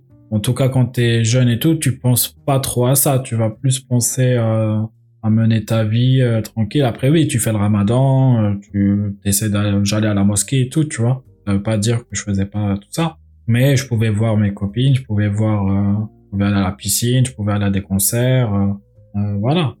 Tu vis ta vie. euh, Mais ouais, justement, mais comment t'arrivais à ne pas cul- enfin si tu connaissais bien les règles islamiques sur le bout des ongles, hein, c'est pas, mais comment t'arrivais à concilier tout ça sans sans paniquer euh, de ton sort euh, dans l'au-delà, tout ça. Quand tu, tu transgressais les règles islamiques, par exemple. hein. Bien qu'elles étaient bénines, hein, je pense. Hein. Je sais pas si. Bah, en fait, je pense que c'est un peu comme tous les musulmans. Dans ma tête, euh, je, je vis ma vie. Ensuite, un jour, il va y avoir le Hajj et tout, ça va tout wiper. Ah, C'est ça que j'ai jamais compris avec la religion, c'est que pourquoi euh, Allah n'aime pas les transgresseurs, mais qu'il est miséricordieux, il pardonne tous nos péchés. Voilà, ça rejoint un peu la, ouais, la dissonance. le même adage que ouais voilà la dissonance c'est le même adage que Jésus-Christ quoi c'est de c'est Dieu pardonne tout et, et à la fois il, il condamne les actes contrevenant à la morale religieuse ça c'est quelque chose qui que j'ai jamais compris dans la religion même quand j'étais dans l'islam mais avec les Allahu Alam avec euh, les petites disquettes comme ça euh, ça ça, ça s'évaporait de mon esprit quoi Il y a, encore Voilà. plus puissant que Allah Alam, c'est Allah Yahdina. Ah, qu'Allah nous donne c'est ça non? Allah Yahdina, c'est c'est pas vraiment nous. ah, ah, qui nous guide ouais qui nous voilà, guide Allah nous guide. Tu vois. ah ouais voilà j'avais mal entendu ouais Ça, c'est le meilleur euh, euh, bouclier euh, pour, euh, pour pouvoir faire ce que tu veux, en fait, au final. En fait, c'est le dribble des, des non enfin des non pratiquants ou des moins rigoristes quoi. Enfin des non modérés plutôt. C'est ça, et c'est un dribble envers toi-même. Ah ouais, en plus, ouais, j'avais pas pensé à ça. C'est ça. Tu te dribbles de toi-même. Parce que oui, parce que on, on bifurque un peu sur euh, le prochain sujet qui est euh, euh, la psychologie. C'est que comme on, comme on le disait aussi avec Bitter, c'est que ça te crée euh, plusieurs personnalités. Et donc, euh, tu as une personnalité qui va vivre sa vie tranquille et tu as l'autre qui va être un peu en mode surveillant islamique. Et du coup, pour les concilier tous les deux, bah, tu vas trouver des dribbles. Bah, là, il y a Dina, t'inquiète, tu vois, je vais, je vais aller au Hajj un, un de ces quatre. euh, euh, De toute façon, je fais, j'ai beaucoup plus de hasanat que de sayyat. Tu vois, au final, c'est ça, c'est c'est du calcul, euh, du calcul. euh, Le banquier quoi. de, de banquier, ouais, c'est ça. Et, et moi, c'est- j'étais, j'étais, donc après, j'avais des périodes où, surtout quand je suis venu en France, où j'étais mal, tu vois, parce que j'étais tout seul et du coup, il y avait des moments où je me sentais euh, abandonné par, euh, par Allah, justement parce que je faisais de, pas forcément plus, je buvais de l'alcool et tout, je faisais plus de trucs euh, euh, haram qu'en Algérie. Et donc, il y avait des périodes où euh, j'avais l'impression qu'il y avait des djinns autour de moi, tu vois, des trucs comme ça.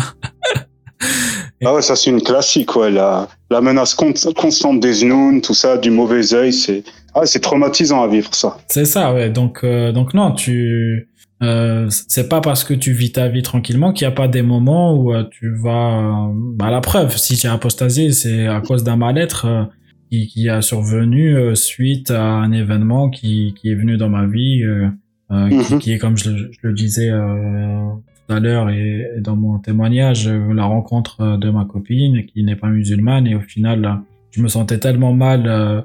Par rapport euh, non seulement par rapport à, à elle parce que du coup je savais que ma religion n'allait pas l'accepter et qu'en plus de ça je me sentais mal par rapport à à, à l'islam parce que j'avais peur que le fait d'être euh, avec une non musulmane bah ça allait me porter préjudice en tant que musulman tu vois ce que je veux dire? Et, et, euh, bien sûr. et, et donc euh, et donc ça m'a poussé à, à aller chercher et et au final je me suis vite débarrassé de tout ça quoi. Et ça, avait, et ça a vraiment été le déclic final. euh, c'est toi ce, cette différence de, de traitement euh, d'Allah euh, vis-à-vis des femmes et des hommes dans l'approche matrimoniale, ouais ouais c'est euh, dans le cadre matrimonial, pardon. C'est c'est ça. moi, au début, quand, quand j'ai, tu vois, quand j'ai rencontré ma copine, j'ai commencé à chercher, bah, est-ce que ça va passer religieusement par rapport à, par rapport au mariage et tout. J'ai trouvé que oui, ça passait. Et ensuite, je me suis dit, euh, ok, ça passe, bah tranquille. Alors, tu vois, au final, j'aurais pu m'arrêter là, mais euh, je sais pas pourquoi j'ai continué à lire et au final, je suis tombé que à l'inverse n'était pas possible.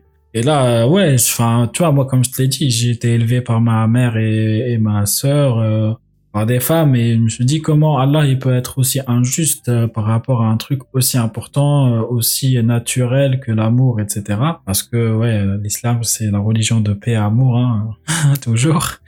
Euh, C'est une religion euh, patriarcale. Par-dessus tout, ouais. Ouais, c'est Pas même ça. comme les autres, quoi. ça a mis en évidence tout le, tous les mal-être que j'avais déjà avec l'islam euh, par rapport au voile et tout. Par exemple, j'ai jamais eu de copine voilée, tu vois, Euh, parce que euh, j'aimais enfin j'arrivais pas à me projeter tu vois j'arrive pas à me projeter par rapport à ça Enfin, je sais pas, c'est pas un truc. euh, je savais que c'est, je savais que c'était pas, comment dire, c'était pas une bénédiction pour la femme. je le savais, tu vois. Et, donc, euh, et donc j'ai toujours su que, que c'était un truc euh, qui rentrait pas dans mes valeurs. Et en fait, ça, il y a, y a ça, il y a aussi bah tout, toute la partie euh, patriarcale de l'islam. Ça englobe plein de choses. Hein. C'est pas juste euh, le hijab, mais ça englobe des choses très très profondes la misogynie, euh, la femme objet, euh, voilà la femme qui fait la, la cuisine. C'est un peu cliché, hein, mais au final euh, c'est ça, hein, euh, la femme qui fait la Bah cuisine. oui, ça, ça conditionne tous ces agissements, ouais. C'est Le ça. fait que la femme soit un champ de labour, selon Allah, voilà. C'est ça, c'est ça. Il y avait un autre truc encore plus profond, tu vois. Et, et ça, euh, c'est maintenant que je suis apostat que j'y pense. C'est que quand, quand j'étais petit, euh, j'étais un peu gros, tu vois, donc j'avais des formes, euh, voilà, j'avais des, des mini boobs. et donc, euh, je me sentais mal par rapport à ça. Et je me suis même fait opérer et tout. Après, c'était une maladie qui s'appelle gynécomastie. Et, euh, et je me suis dit, euh, pourquoi je me, sens, je me sentais mal, tu vois? Parce que euh, j'avais peur qu'on me compare avec, euh, qu'on prenne pour, euh, pour une, une, une femme. Enfin, je veux dire, euh, je passe pour euh, quelqu'un de féminin ou féminisé. Mais euh, maintenant que j'y pense, je me dis, mais pourquoi en fait Euh, Et alors? Pourquoi c'est grave de d'avoir euh, cette impression Ou bien avec ma voix, tu vois, ou bien avec euh, d'autres agissements, avec ma ma façon de ma gentillesse parce que j'habitais dans un Mhm. quartier hardcore tu vois mais moi j'étais j'étais un geek j'étais raffiné tu vois et, et toujours on te renvoie vers euh, ce truc là que c'est plus un truc de femme. Et au final tu te dis mais et alors en fait? Tu vois? Bah ouais, c'est un peu le défaut de l'islam, hein, c'est que, comme je l'avais dit dans le live de Musex Muslima, je crois, que toute attitude est virile est rejetée par l'islam ainsi que ses mœurs. Tout ce qui est déviril, qui n'est pas viril, qui n'est pas euh, digne d'un comportement masculin, ben voilà, c'est contrevenant à l'islam, quoi. C'est Ouais, non, mais c'est, c'est, c'est intéressant en vrai, c'est intéressant parce que il n'y a pas que l'islam en vrai, tu vois, toute la société elle est faite un peu comme ça, euh, même si c'est en train de changer. oui, mais c'est quand même conditionné majoritairement par euh, les, les préceptes et règles islamiques. Oui, oui, c'est ça, là, là-bas c'est, c'est la règle en fait. C'est pas la dis- pierre angulaire, ouais. C'est pas discutable. Euh, Bien sûr. Ta, ta chef Bobini, ça, tu vois, moi j'avais les cheveux longs et du coup on m'appelait Lisa, tu vois, petit. Ah ok, ouais. Et pourtant, hein, le prophète avait des cheveux longs aussi, donc ça. euh, je dis ça, je dis rien. Oui, oui, c'est ça.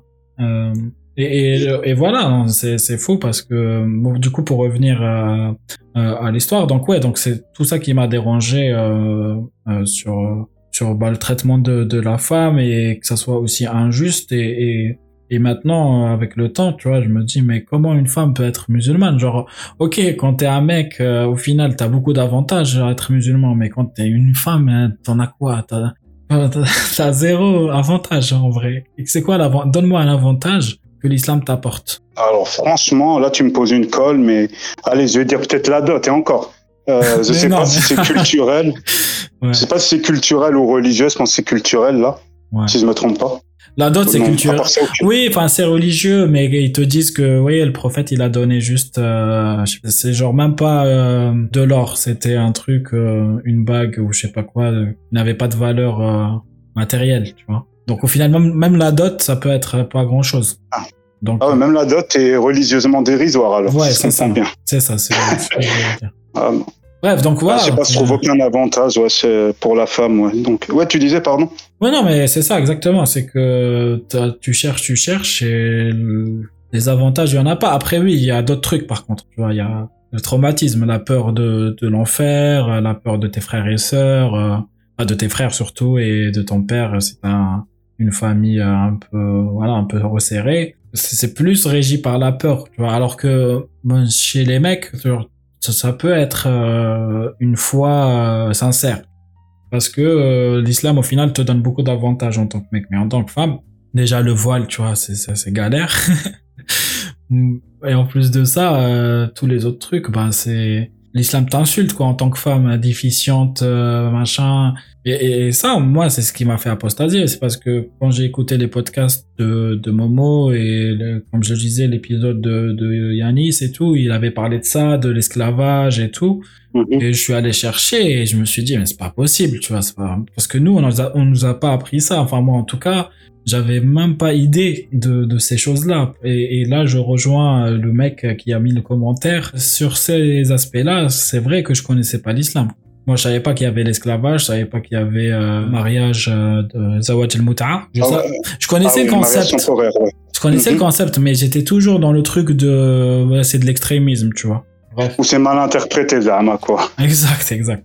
Il suffit de se pencher si t'as un minimum, euh, même pas féministe. Il, ça, il suffit même pas d'être féministe parce que moi, féministe, euh, j'arrive pas trop à me, enfin, je, je me dis pas que je suis féministe parce que pour moi, euh, euh, il n'y a pas de différence entre euh, l'homme et la femme puisque moi j'ai été élevé par des femmes, tu vois. Donc, euh, au contraire, genre, je dirais que je pourrais plus vivre, enfin, je pourrais plus voir la femme comme une pierre angulaire qu'un homme, tu vois, dans la vie d'une famille.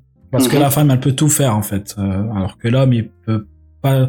Même si ça, c'est pas vraiment vrai. Même l'homme, il peut tout faire, mais euh, mais en tout cas, la femme, c'est elle qui peut procréer, qui peut procréer, tu vois. Bref, tout ça pour dire que non, non, le, il suffit de se pencher sur euh, sur comment, euh, sur le traitement de la femme, tu vois, dans l'islam pour apostasier. Voilà.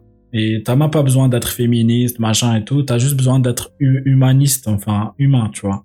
Ok, donc euh, on va procéder au pro- à la prochaine rubrique pour, euh, Yes. pour ne pas trop s'éterniser. Voilà. Psychologie, euh, qu'est-ce que ça t'évoque de positif et, et de négatif dans une société musulmane? Euh, ça englobe déjà les précédentes rubriques qu'on a évoquées sexualité, amour, estime de soi, et, et aussi ben, sa vision du monde, sa, son paradigme, son rapport avec euh, les autres. Voilà, ça englobe un peu tout ça. C'est c'est aussi la, la difficulté aussi de d'avoir son propre discernement, parce que là, on n'est plus dans un dans un jugement personnel, mais dans un jugement euh, dicté par une idéologie.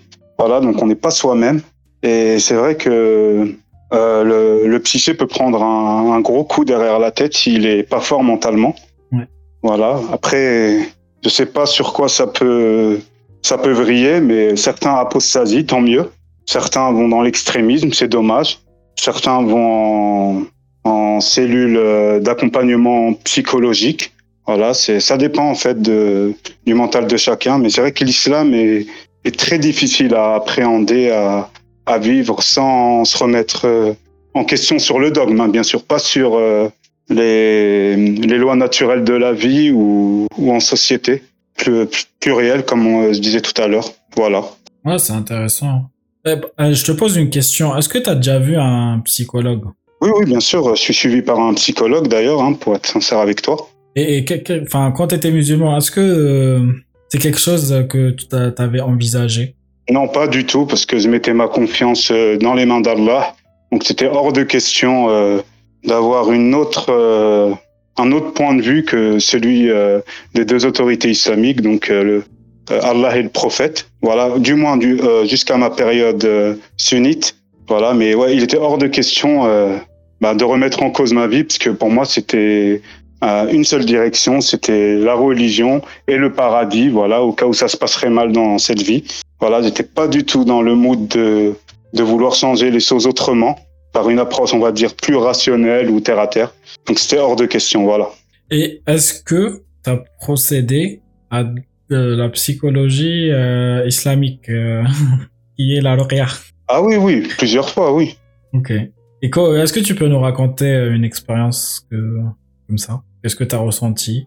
Ah, pour, avec du recul, maintenant que j'ai tiré ma révérence islamique, euh, rien du tout, hein, pour être honnête. Et pourtant, euh, je m'efforçais à, à redoubler d'efforts de, euh, de lecture coranique, surat euh, Ikhra, surat euh, Falaq, surat An- An-Nas, enfin les trois les plus connus, avec surat Kafirun, enfin les plus petites de la fin que, que je connaissais, mais bon, je- je- j'invoquais Allah de toutes mes forces euh, de me guérir, de me, de me sentir mieux, d'être motivé, de, de voir ma prière légitime s'exaucer, mais rien ne s'est produit et pourtant c'était pas faute d'essayer, quoi.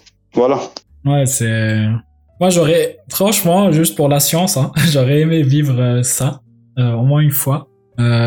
Quoique ça m'aurait peut-être traumatisé, je sais pas. Enfin, des fois, je regarde, je tombe sur des vidéos sur YouTube. Même si je crois plus à ces trucs-là, euh, ça fait peur. Quoi. Euh, Ah, dis- ouais, disons que c'est impressionnant à vue d'œil, ouais. Surtout quand on assiste à la, à la scène, ouais. C'est ça, c'est ça.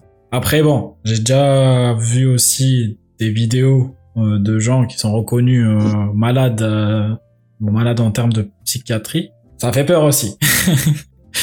tu vois? Ah oui, bon, je vais pas dire le contraire là-dessus. Après, bon, ben, c'est des cas minoritaires, fort heureusement, mais on nie pas leur existence, malheureusement. Oui, oui, c'est ça. Non, mais ce que je veux dire par ça, c'est que au final, euh, les, euh, les possessions, les trucs comme ça, tu peux facilement débunker ça euh, si tu associes bah, ce qui se passe au- à la personne qui, qui vit ça à un, truc beaucoup plus rationnel, que ce soit une maladie psycholo psychiatrique, que ce soit euh, une réaction, euh, tu vois, euh, euh, comment on appelle ça déjà? Une réaction, euh, genre quand tu quand tu vrilles quoi, quand tu pètes un câble. Euh, Ah ouais, une réaction, ouais. euh, C'est quand t'es es en transe, non? Ou c'est quand vraiment tu, tu pètes les plombs, non? Ouais, mais c'est pas vraiment en transe. euh, Après, oui, en transe. euh, Moi, perso, par exemple, j'ai vécu des expériences avec des des, des substances psychotropes. D'accord.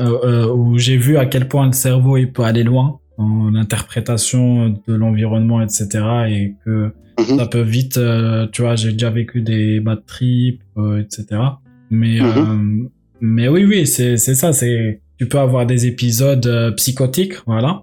Euh, Ah, ok. Et qui sont qui justifient, enfin qui sont qui peuvent être l'explication de euh, possession de jeans, machin, machin quoi. Et donc tu peux vite Voilà. le, le débunker et, et du coup c'est dangereux parce qu'au final ça peut être ça. Ça peut être euh, ben, une maladie psy- psychiatrique, ça peut être euh, problème de tension, des problèmes de aussi de diabète, tu vois euh, qui peuvent te faire euh, voir des hallucinations, te faire changer de voix ou je sais pas quoi. Et donc toi, tu vas les traiter avec de l'eau bénite et, et un imam qui va te euh, te réciter euh, du, du, du texte euh, du 7e siècle pendant une heure te jette de l'eau sur le visage, ça, ça, ça va t'empirer encore plus la situation, quoi. Euh, et c'est pour ça que, enfin, à Alger, euh, quand je traîne dans la rue, il y a tellement de, de fous, tu vois, de dehors. euh, genre on les connaissait, c'était des gens du quartier, ils avaient leur maison et tout, mais ils avaient brillé, tu vois. Euh, Ils avaient brillé pour des raisons rationnelles, pas pour des raisons euh, euh, surnaturelles, paranormales, une possession, euh, mauvais œil, tout ça, on est d'accord.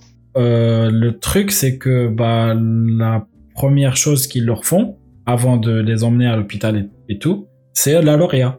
Tu vois Donc moi, ce que je me dis, c'est que ça peut bah, empirer la situation, en fait. Mais empirer dans quel sens?